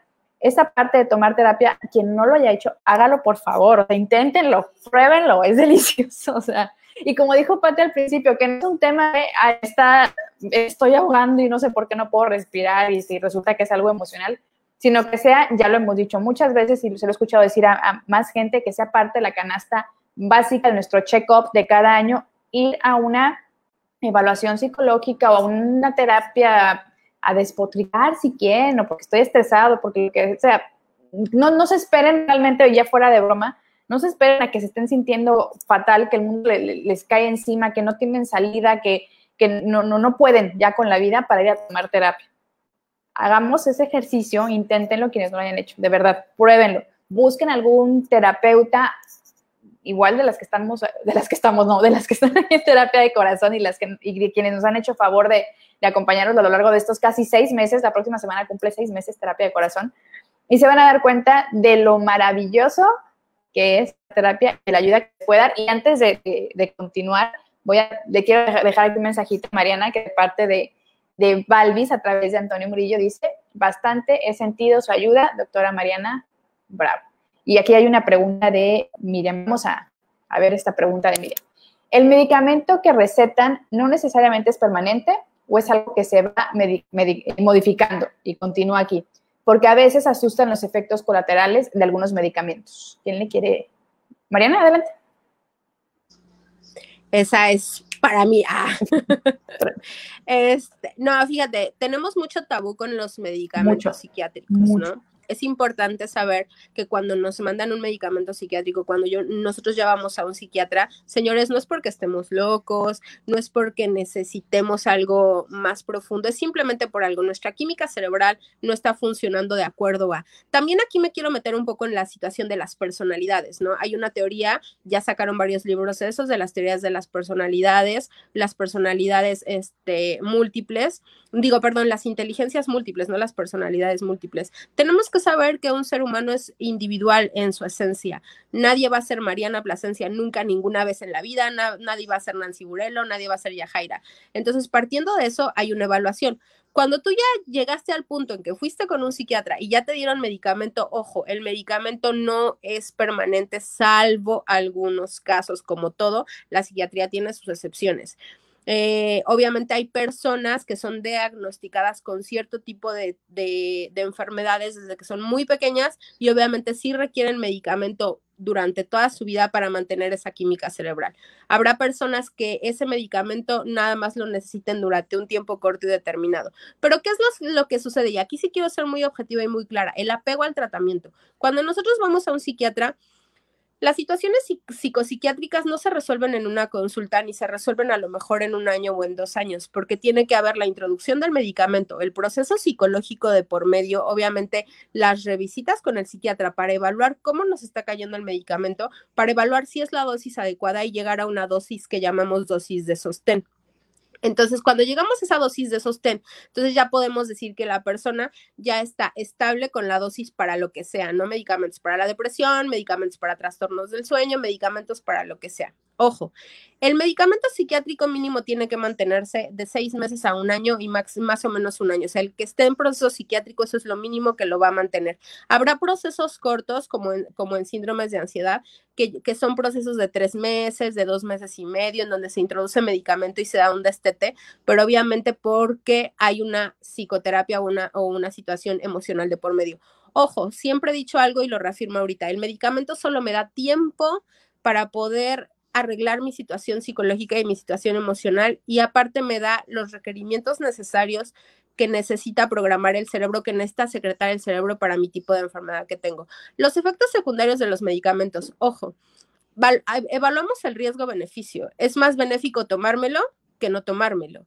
Todos los medicamentos tienen daños colaterales, pero señores, salir a la calle es un daño colateral ya porque salir a la calle te puede pasar lo que sea, ¿no? Y ahorita, pues que estamos en pandemia, que acaba de pasar el huracán Delta, o sea, te imagino que todo en la vida tiene un riesgo-beneficio. Entonces, necesitamos saber qué es más benéfico estar en tratamientos psiquiátricos si ya fuimos diagnosticados que no hacerlo. Y ahora, por favor, yo siempre les digo algo, pregúntenle sus dudas a su médico, no agarren y se pongan a leer las hojas que traen los medicamentos porque se llenan de cosas en la cabeza que no conocen, que no saben y todos los medicamentos, absolutamente todos, tienen efectos secundarios, reacciones secundarias, pero ojo, el médico, el psiquiatra que los esté tratando, no se los va a dar para que les dé una reacción, por Dios santo. Claro que no, se los damos con el afán de que el beneficio sea máximo y no el riesgo, ¿sí? Entonces no debemos de clavarnos ahí, pero no, nada es permanente, ni los medicamentos psiquiátricos son permanentes, ¿no? Espero, Miriam, que ya con eso te haya dado un poquito más de luz. Saludos a María José. Eh, y dice, Miriam, es que sí, algunos, algunos medicamentos realmente asustan. Adelante, Yajaira, ¿quieres comentar algo? Ah, estaba saludando.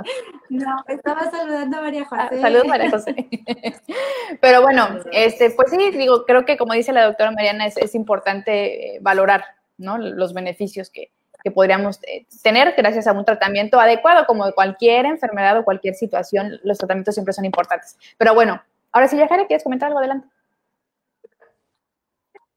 Ahora sí, ahora sí. Solo quizás para, para acotarlo y para tenerlo presente, ¿no? Eh, la importancia de que un, un, tema de medicación psiquiátrica siempre vaya acompañado de un proceso de terapia, siempre, ¿no? De lo contrario, estamos dando un paliativo a algo, ¿no? Y prolongando, por otro lado, el, fondo del asunto, ¿no? Entonces, sí. Ah, muchísimas gracias. Adelante, Mariana. Y también creo que es muy importante que el proceso psiquiátrico vaya acompañado de un proceso psicoemocional, sí o sí, pero también es muy importante que el psiquiatra y el psicólogo se conozcan entre sí para que definan una ruta sobre el paciente, ¿sí? Porque a, veces pasa lo que pasa usualmente en esta triada de la nutrición, ¿no? El médico que ven, el nutriólogo y el que les da el entrenamiento en el gimnasio no se conocen, entonces los tres van a tener siempre objetivos diferentes con la persona. Recordemos que mm. la medicina y la psicología funcionan integrando en nuestras mentes lo que nosotros como terapeutas tenemos de conocimientos y de experiencias de vida y cómo sabemos que le ha ido mejor a nuestros pacientes tomando alguna ruta o no tomándola. Ajá. Entonces, cuando entras a un proceso de bajar de peso, por eso siempre les menciono esa triada, a veces vienen conmigo porque soy médico para que los valore, van con el nutriólogo para que les den el plan alimentario y terminan en un gimnasio donde el entrenador, el médico y el nutriólogo no se conocen entre sí para nada. Entonces, cada uno tiene objetivos diferentes con la persona, ¿no? Obviamente, el que se dedica al gimnasio va a decir, no, todo el porcentaje de grasa lo vas a bajar con, con ejercicio, sí, pero tengo que evaluar que es un paciente con obesidad mórbida y obviamente no puedo impactar las articulaciones, las rodillas, etcétera. Entonces, el psiquiatra y el psicólogo deben de conocerse entre sí para definir una ruta de tratamiento, ¿no? Porque se han dado los casos, claro que ha existido, en el que el psicólogo dice, no, tienes que abandonar el medicamento, ya estás listo psicológicamente para abandonar el medicamento, pero las indicaciones psiquiátricas son otras. Entonces, ahí es donde confundimos a nuestros pacientes. Y como hay muchas corrientes psicológicas y, y hay varias corrientes que se van desarrollando y varias terapias que nos hacen clic o no nos hacen hacen clic con este, en este acompañamiento psiquiátrico, el psiquiatra y el psicólogo deben de conocerse para definir esta ruta y para decir, oye, fíjate, creo que es momento de ya quitarle el medicamento por esto, por esto y me baso en esto, y el psiquiatra ya te dará sus pautas, por eso es tratamiento multidisciplinario, no nada más puede ser una persona, tienen que ser un grupo de personas alrededor de un tratamiento así. Muchas gracias, Mariana. A ver, ahora ya que mencionaste diferentes corrientes, me gustaría que me ayuden ustedes tres a darme como que el concepto de las corrientes psicológicas, no sé cuántas haya ni, ni cómo se miden ni nada, por eso pregunto, eh, para que también la gente que nos escucha y que nos ve entienda, ¿no? Porque de repente escuchan, no sé, este, terapia transpersonal, pero la cognitiva, ¿no? Que, a ver, ¿qué me quiere dar ahí, por ejemplo, más bien algunos ejemplos de, de algunas corrientes? Pati, ¿quisieras participar? Adelante. Eh, mira, en realidad, la psicología surge como una rama de la filosofía y creo que eso es bien importante mencionarlo. La filosofía, pues, finalmente tiene tres preguntas fundamentales, ¿no? ¿Quién eres? ¿A dónde vas? ¿Con quién estás? ¿No? ¿Con quién te relacionas? Entonces, diferentes corrientes de psicología van teniendo una aproximación de lo que es el ser humano, ¿no? Si es un ser humano que va reaccionando con respecto al estímulo, ¿no? Si es un ser humano que reacciona respecto de sus, pulsaciones este, sexuales, si es un ser humano que está en búsqueda del sentido, este, si es un ser humano, etcétera, etcétera, ¿no? Eh, en, en, diferentes contextos. Entonces, dependiendo de la concepción de ser humano, es que surgen diferentes técnicas este, de psicoterapia, ¿no? Es como la epistemología de, de estas ramas de la psicología cómo concebimos al ser humano es cómo vamos a darle ese tratamiento. Ya Jaira hace rato, por ejemplo, nos hablaba de esta concepción del ser humano como un ser integral, ¿no? O sea, que es, eh, que, es mente, que es cuerpo, que es espíritu, que, eh, en fin, ella nos mencionaba como de diferentes ámbitos en los que percibe que está el ser humano. Entonces, obviamente, la, la, la aproximación que ella con sus técnicas va teniendo es esta concepción integral del ser humano. Y así cada una de las técnicas le va dando más énfasis o más relevancia a la técnica dependiendo de la concepción que tiene sobre ser humano.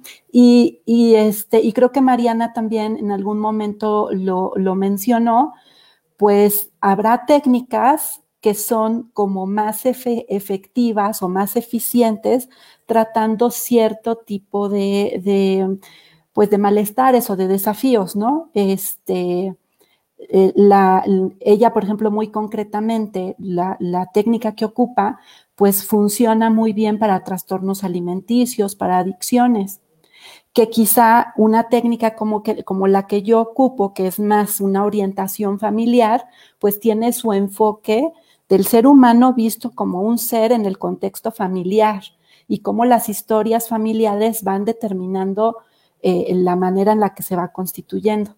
Entonces, este, bueno, para redondear mi respuesta, yo te diría que también eso es algo que un paciente debiera tomar en cuenta, ¿no? O sea, ¿cuál es, mi desafío? ¿En dónde estoy ubicado? Y una vez eh, eh, ubicándome en dónde estoy, ¿no?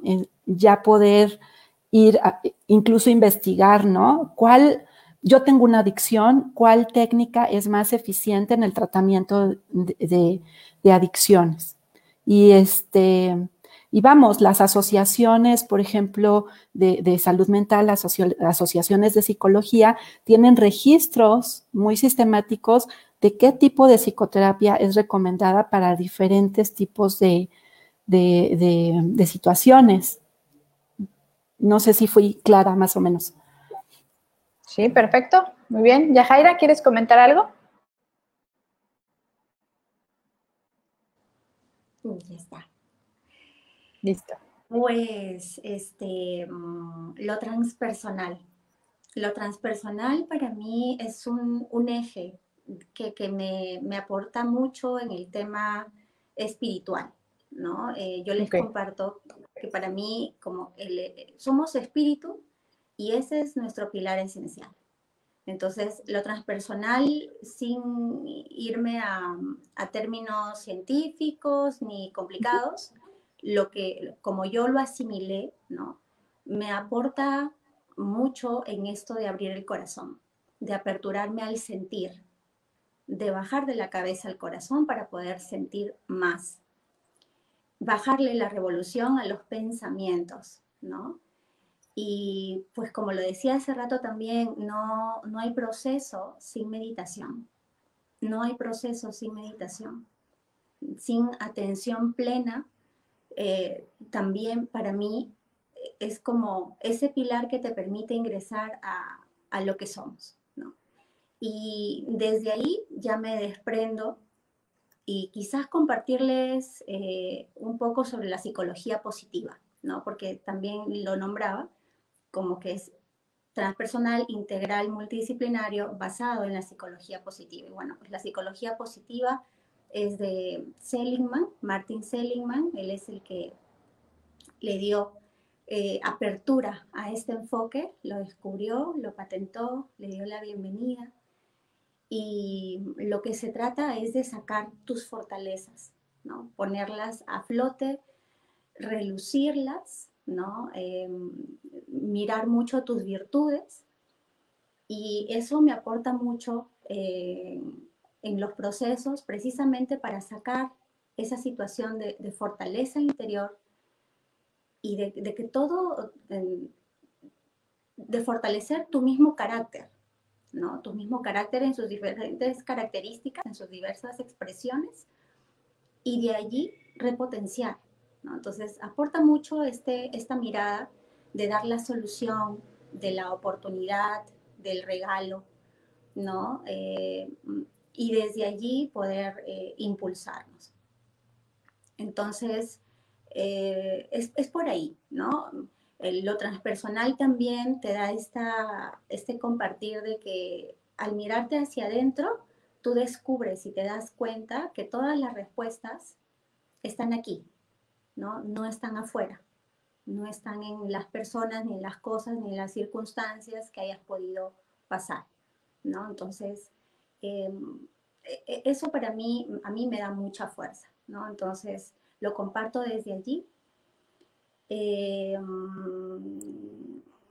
algo más quería hablar, no me acuerdo qué es. ya me acordé.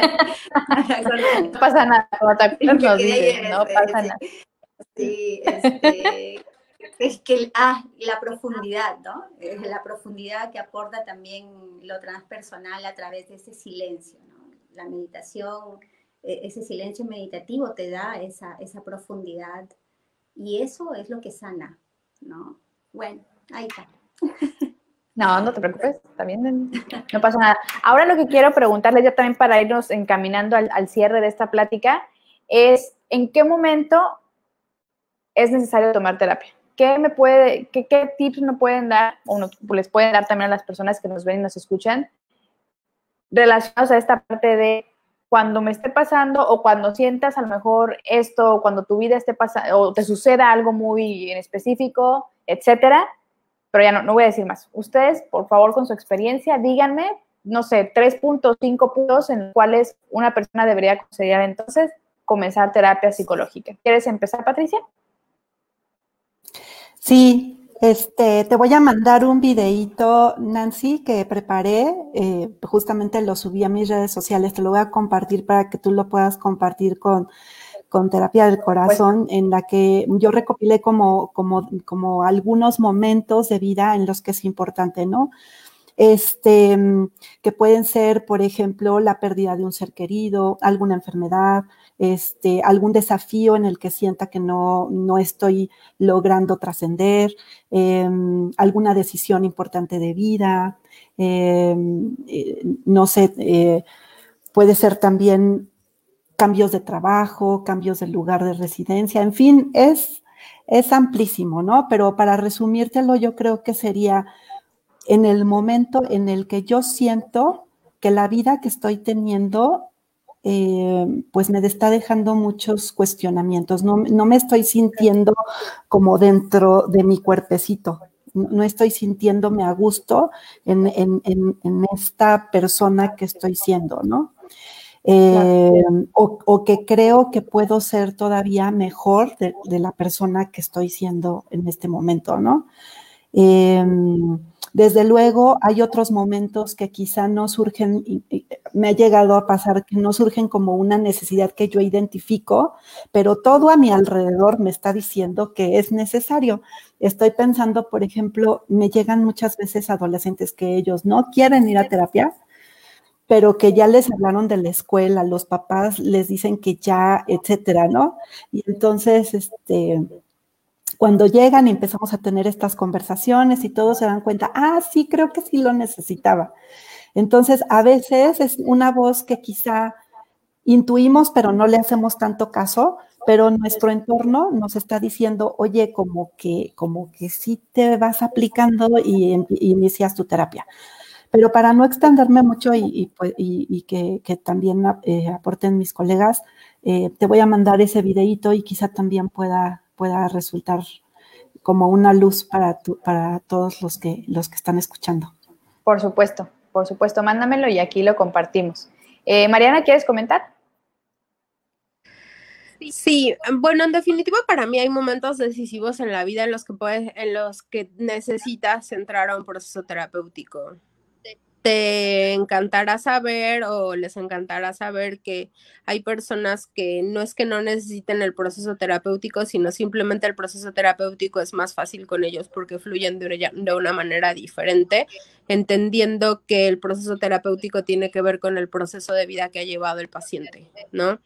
Entonces, eh, entendiendo ya ese punto, es muy importante tomar eh, esta opción de terapias cuando tengo algo atorado en mi vida, cuando yo me siento atorado, cuando yo me siento estancado, cuando mis frases de repetición son, es que siempre me pasa lo mismo, es que quiero emprender este negocio y siempre me encuentro quebrado con esto, es que ya es la tercera vez que me divorcio, es que eh, siento que las relaciones eh, personales o mis relaciones eh, de amor no están funcionando, siento que mi relación con mis padres no es lo óptimo, siento algo dentro de mí que no está funcionando, o sea, una ira, este, un rencor, una tristeza profunda, acabo de vivir la muerte de alguien y siento que no estoy superando esto. Ajá, entonces cuando tú sabes reconocer esa parte o cuando no sabes reconocerla, pero tus palabras es, no sé qué es lo que me está pasando, Ajá. Es un momento literal muy bueno para decir, voy a comenzar terapia. Ahora, yo siempre lo digo y lo voy a comparar con esto. Para mí la psicología es muy importante, mucho, muy importante. Eh, hay muchas personas que se admiran de cómo soy médico cirujano y como yo siempre les digo, es que para mí el psicólogo es muy importante. Para mí el psicólogo debería estar pasando visita con los médicos en los hospitales. Para mí sería el médico, el psicólogo y el nutriólogo las tres ramas fundamentales de algo multidisciplinario que deberían de estar pasando consulta incluso con los pacientes ahorita en el hospital de COVID. O sea, debería ser médico, psicólogo y nutriólogo. Para mí es muy importante. Cuando yo detecto esto, entonces yo puedo ir con un psicólogo que podríamos llamar psicología general, si lo podríamos hacer.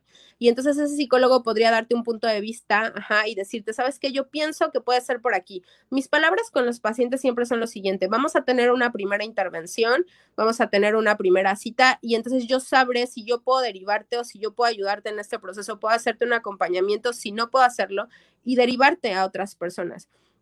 Entonces, cuando existe este discurso en mi vida de algo está sucediendo, me siento mal, escuché a una terapeuta en terapia de corazón, escuché a una psicóloga y me hizo clic lo que dijo, me hizo clic su historia de vida, me hizo clic cómo llegó hasta ahí. Creo que es el momento decisivo para poder tomar una, una situación de terapia y para poder adentrarte a este mundo. Ahora otra cosa, eh, que quería comentar hace rato. Ah, todas las ramas que ahora, bueno, no son ramas, más bien todas las corrientes que ahorita existen de la psicología se han desprendido específicamente de la gestalt y del humanismo. Hay cosas que no hemos mencionado aquí, como lo transpersonal, como la bioneuroemoción, como todas estas corrientes que surgen a través de lo que hace Yajaira, por ejemplo, de la transpersonal. La transpersonal es una corriente bien bonita que te invita a, obviamente, hacer un insight contigo y, obviamente, a verte desde otro punto de vista y a salirte de ese lugar en el que estás. Y la verdad, para mí, ha sido muy reveladora. Entonces también tienes que hacer clic con el tipo de terapia con el que vas a tomar, ¿no? Por ejemplo, ahora digo, hay muchas personas que están en contra de estas terapias, yo no estoy en contra de nada, yo todo lo que le suma a mi paciente y a la persona, ahí es. Las constelaciones familiares, por ejemplo, también se vienen manejando mucho en, esto, en este tiempo. Entonces también hay que entender algo, la psicología sí surge, de, de sí surge a partir de la filosofía, pero inclusive los filósofos tenían esta contradicción entre el alma, el cuerpo, lo que se deriva y todo. Esa contradicción al día de hoy no ha cambiado. La realidad de las cosas es que el ser humano solo encontrado diferentes maneras de conectar una parte que tiene que estar súper conectada que es nuestra mente con nuestro corazón y con nuestras emociones, ¿sabes? Eso, eso es el triángulo de la psicología, es lo que estamos batallando, porque la gente científica dice, no, eso no puede ser, esto no puede ser así. Y los psicólogos decimos, no, es que la mayoría de las cosas que te sucede tiene un efecto emocional en tu vida o deriva de un efecto emocional. Entonces, esa siempre ha sido la situación de la, de la psicología. Entonces, incluso en aquellos entonces, trabajaban con esto, ¿no? Hay un, y por último quiero comentar algo, ¿no? Hay unos libros muy padres que se llama La biología de la creencia y la biología de la transformación, que los hace un médico que se llama Bruce Lipton. Cuando Bruce Lipton saca un artículo que dice los pensamientos positivos curan más que los medicamentos, fue un boom para la medicina. Sí, fue así como un médico está diciendo esto, pero no significa que era en su totalidad, no significa, ah, tengo un paciente con CA, o sea, con cáncer, ah, bueno, los pensamientos positivos lo van a curar, no, significaba que ya había llegado a una situación de que el ser humano es un todo, ¿no? Y que tiene que ser tratado como un todo. Entonces, yo cuando leí esos libros, a mí se, se me iluminó mucho la mente y dije, wow, no todo está escrito, no todo está dicho, Ajá, y así quiero que lo vean. La no todo en la psicología está escrito, no todo en la psicología está dicho. Ahorita mismo estamos escribiendo una parte de la historia de la psicología, nosotras aquí en Terapia de Corazón, ¿no? Habiendo, abriendo este canal para que la demás gente conozca este tipo de corrientes que manejamos. Por ejemplo, la psicoalimentación no se manejaba sino hasta a partir del 2000 para acá. O sea, llevamos 20 años de proceso de generar la psicoalimentación y sus derivados. Entonces, siempre que tengas esas preguntas en tu mente o que las cosas no estén bien en tu vida o que no te estén saliendo, necesitas terapia.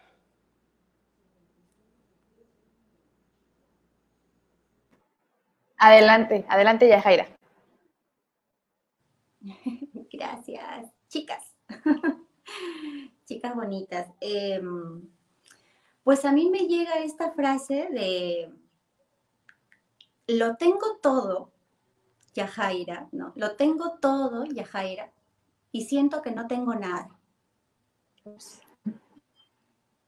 Y como que mi compartir en acotación para, lo que Mariana y Patti ya nos, nos dicen, ¿no? en, ejemplos del contexto y circunstancias que, nos toca pasar en la vida agregaría eso, ¿no? Agregaría esa, esa, esa frase que ahora suena, suena mucho, ¿no? Y nos encontramos con, con ella, ¿no? De, esto de que, oye, lo tengo todo, todo, todo, todo. Y siento que no tengo nada. Siento que no tengo nada. Es como una sensación de vacío. ¿no? Entonces, eso invita mucho, ¿no? A, este proceso de autoconocerte, ¿no? de mirarte. Y, pues me quedo también eh, muy, muy de acuerdo y en sintonía, que todos, la invitación es para todos, no esperes a, a sentirte mal, por así decirlo, ¿no? Si, si estás disfrutando de ti en, la mirada que, que, te sientas en este momento, anda en psicoterapia, terapia, lo que fuera dentro de la terapia, porque es la invitación más bonita a desarrollarte de manera consciente. Y esta para mí es otra de las palabras claves que hacen la diferencia para poder aprender a reconocer si estoy sobreviviendo o estoy realmente en la vida y estoy viviendo. ¿no? O sea, ese, ese crecimiento y desarrollo consciente, para eso existe la terapia. Wow. Pues miren, me quedo bien contenta y bien fascinada de todo lo que cada una de ustedes comparte, porque sin lugar a dudas, desde eh, la perspectiva que cada una de ustedes y la historia de vida que cada una de ustedes tiene, eh, seguramente han, han sido de gran ayuda para mucha gente y han ayudado a mucha gente y lo he dicho, lo sostengo y lo sostendré toda la vida, que la gente que se dedica a buscar el bienestar de los demás son lo mejor que le puede pasar a este mundo porque creo que estamos viviendo unas etapas bastante complicadas, no solamente por la pandemia en general. Creo que la ausencia eh, de valores, la ausencia de empatía nos está afectando más de la cuenta y creo que ustedes, en particular a lo que se dedican, le apuestan a esa parte, al lado humano y al tratar de, ver cómo mejorar la vida de cada, cada uno de los pacientes que van con ustedes y que seguramente para mí es como una cadenita que, que, va eslabón eslabón fortaleciendo áreas humanas que, que, urge que se fortalezcan. Entonces, mi invitación siempre va a ser, busquen estas alternativas, busquen la manera de estar mejor, porque no es normal vivir enojado, porque no es normal vivir en, tristeza o en depresión o en estados de ansiedad, pero no es un asunto que uno solo, uno solo pueda identificarlo. Entonces, si se necesita ayuda, no tengan miedo de buscar ayuda aquí en Terapia de Corazón. Conocemos a maravillosos especialistas que seguramente van a hacer clic con ustedes y van a, van a llevarles un proceso bien bonito y bien sanador y yo lo sostengo y se los firmo porque yo estoy en ese proceso, que es algo que te cambia la vida y ves la vida de manera diferente. Pero bueno, ya vamos a cerrar esta transmisión, ya, ya extendimos un poquito, por eso me encanta, porque tenemos mucho que platicar. Y pues bueno, para ir cerrando, ya Jaya, lo que nos quieras comentar, dónde te encuentran, cómo te contactan, no importa que estés en Perú y nosotros en México, gracias a la pandemia, ¿no? Como que los medios electrónicos tuvieron un boom, así que como dice la doctora Mariana, bendita pandemia. Que la tecnología nos acerca y me ha permitido conocer a Mariana, a Patti, a Nancy, y de aquí para adelante seguramente poder darnos un saludo y, bueno, compartir dentro de, ese amor. A mí me, yo, yo siento un cariño especial eh, por México como país. Lo siento. Eh, no me pregunten el por qué, no, no lo sé, pero lo siento, es un sentir. A veces hasta por ahí estas ideas locas, ¿no? De, digo, de repente por ahí está, mi, está un hogar para mí, no sé, de repente quizá. pero bueno, idea. Eres bienvenida. gracias, gracias Nancy. Bueno, a mí me gustaría em, cerrar con, con, la invitación de, integrar, ¿no? De, integrar entre todos a un mundo de más integración y coherencia desde allí, ¿no? Y, que cada uno podamos aportar en, la salud mental a favor de esa integración coherente, ¿no? Entre lo que somos hacemos y, decimos, ¿no? Em, bueno, eso a manera de conclusión y sí, pues invitarlos el miércoles, estoy por aquí para vivir mindfulness en esta sí. plena, por aquí. Em, les cuento también que el 29, el 29 de octubre estoy compartiendo sobre cómo transformar tu dolor en amor. Es una mm. conferencia gratuita que estoy participando dentro del Wellbeing 360 de la Universidad Tech Milenio por el Instituto de Ciencias de la Felicidad. Entonces por ahí también estoy compartiendo en, eh, por, por, las redes, ¿no? siempre Yajaira Lozano y les va a derivar y por ahí estoy compartiendo bastante material también. Eh, y bueno, que fin de mes es el, el retiro de Volviendo al Ser, que los invito con mucho cariño a este encuentro de amor con la persona más importante de, sus vidas, ustedes mismos, nosotros mismos, cada uno. Así es que muchísimas gracias. Gracias por el espacio, el cariño, la apertura, el compartir. Muchas gracias. Al contrario, ya sabes que aquí tienes tu casa, terapia de corazón.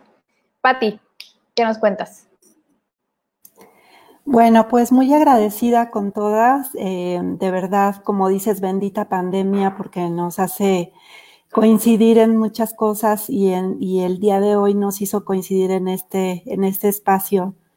Em, coincido en que eh, otra de las cosas muy afortunadas es como ir creando esta conciencia, esta esta onda expansiva de amor y de conciencia este, que tanta falta nos hace a todos. Em, y pues bueno, estoy a sus órdenes. Mi Facebook ahí está, es psicóloga Patricia Arreola. Em, y bueno, próximamente, bueno, ahí pueden encontrar información sobre el Congreso Virtual para Matrimonios Felices, que es próximamente.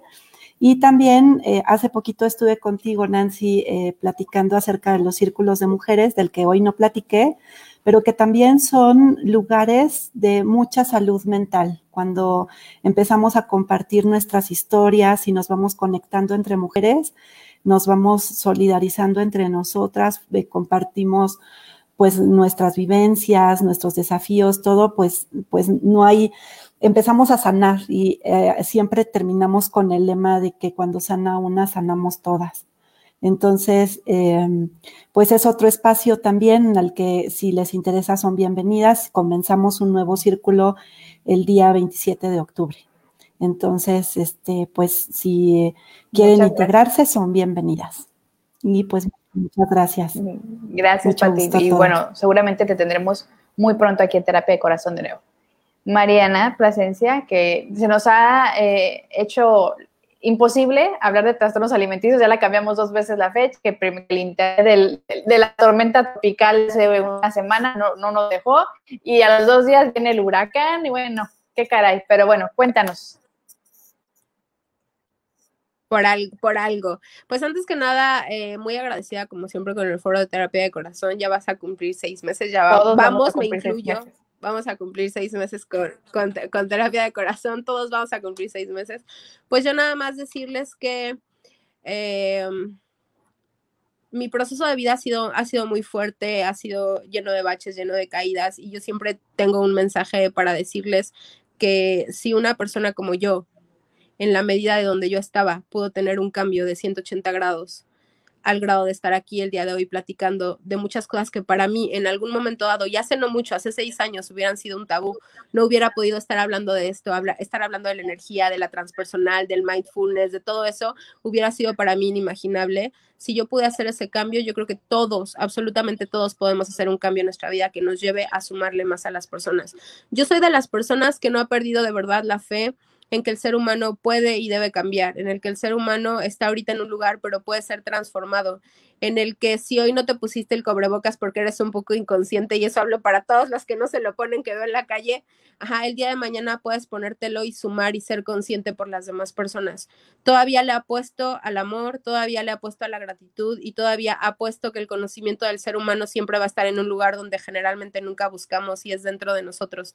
Nadie va a saber quién es Mariana más que Mariana, nadie va a saber quién es Nancy más que Nancy. El mapa de tu vida lo tienes escrito dentro de ti. El que quiera aventarse un clavado que se lo aviente y que descubra lo chido y lo padre, ajá, que es ser tú en esta vida. Y no me estoy aventando una situación de, de, porras ni de decir palabras bonitas, porque a veces eh, se puede interpretar como que son palabras bonitas, pero no, es una realidad porque yo lo he vivido. Entre más descubro quién es Mariana, más me enamoro de Mariana, más me enamoro de mi camino, más me amo y como siempre lo he dicho, la salud mental no es un destino, es un trayecto. Y el trayecto hay que disfrutarlo y hay que amarlo y hay que entregarse a él. Y así como cuando sales y te mojas y así como cuando te enlodas y así cuando te vas al mar y te avientas y te metes toda, así métete, así métete dentro de ti, no tengas miedo. Ajá, el miedo solo nos indica cuál es el paso siguiente que, que, debemos de dar. Y yo me quedo con eso. Y siempre digo una frase y la voy a repetir, o sea, sé tú el cambio que quieres ver en el mundo de Gandhi, o sea, sé tú, empieza por ti, todo el cambio empieza por uno mismo. Muchas gracias, Mariana. Qué bonito, qué bonitas palabras dieron cada una de ustedes y se les agradece. Y ya saben que cuando quieran eh, información sobre cualquiera de nuestros especialistas, me preguntan, yo les mando sus datos. Gracias, Liliana, por, por estar siempre presente. Eh, a Valis, Ana Rosa, María José, eh, ¿Quién más estuvo por aquí? Alfonso, Manu Montalvo, Mirna, gracias, gracias por conectarse. Y antes de irnos, pues que les tengo que contar. El lunes vamos a tener sesión de terapia grupal. Eh, va a estar Laura Ceja, va a estar Mariana Plasencia y vamos a tener a dos personas, a Patsy y vamos a tener también a Mirna, que nos van a platicar, van a dar testimonio de lo que ha sido este proceso dentro de la salud mental. Ambas tienen ahí una situación que nos van a platicar y por supuesto yo también con mi trastorno de ansiedad y aporto lo que se tenga que aportar, pues porque quiero seguir eh, en esta eh, onda expansiva, como dijo Patti, de, estamos hablando hoy en el Día Mundial de la Salud Mental, pues seguimos con testimonios para que vean, la gente vea, los que no se han animado a tomar terapia, de que sí se puede salir adelante y que hay un proceso que no está fácil, que enfrentarte contigo mismo nunca va a ser sencillo, pero que está padrísimo, que cuando empiezas a ver los resultados y te empiezas a sentir diferente, todo vale la pena. El miércoles 14, como dijo Yajaira, va a estar de regreso con nosotros para hablar de Vive Mindfulness, que está padrísimo el tema. Y el sábado vamos a tener transmisión en, eh, no en la mañana, como a mediodía, porque voy a repetir eh, terna. Bueno, va a ser esta vez, va a ser cuarteto, porque voy a tener a alguien de base de México, pero voy a tener a Roberto Duncan desde Alemania y a eh, la vamos a tener también desde Bélgica y vamos a platicar de estos temas que cuando eh, te, empieza a, generar ansiedad el, el, cambio de cultura, el cambio de horario, el, el cambio de trabajo, etcétera, pero en un tono mucho más casual, como para los que vieron esa transmisión, la verdad fueron muchas, muchas risas y esperamos que, que continúe de esa manera. Y pues estén pendientes, ya tengo todo el mes de octubre eh, con, con, muchas temáticas interesantes, trastornos alimenticios, el día 28, un día antes del cumpleaños de la doctora Mariana, ya por fin va a poder, a poder poner su tema, ¿verdad? A bueno, espera, hay que estar monitoreando la depresión tropical que hay, entonces no sé, no, no, no, no, no, no, no, no decretemos nada. El 28 vamos a dar trastornos y el 29 para todos los que me escuchen es mi cumpleaños. Así que espero todas las buenas vibras y las felicitaciones. Para que no venga la depresión, no es cierto. Eh, ¿qué, otros temas tengo? Tengo tantos temas, pero bueno, estén pendientes de las redes sociales. Vamos a, eh, tener también a Laura Seca más adelante junto con Mariana Castillo, que, que ahora sí casualmente las dos pudieron estar hoy por temas del clima. Vamos a hablar sobre el acompañamiento a las personas que tienen alguna enfermedad eh, terminal, el acompañamiento que la tanatología da. Entonces van a ser temas bien interesantes y bueno, ya saben, aquí les voy avisando de todo lo que vaya sucediendo. Entonces nos vemos lunes, miércoles y sábado de la próxima semana. Cualquier duda, comentario, bienvenidos, gracias por estar pendientes. Ya saben que este video se queda aquí, está en YouTube, se va a Twitter, a Spotify, a Apple Podcast y al mundo mundial. Todos, todos. Muchas gracias. Besos. Gracias. a todos. Y nos vemos. Buenas noches y gracias por haber estado con nosotros. Bye.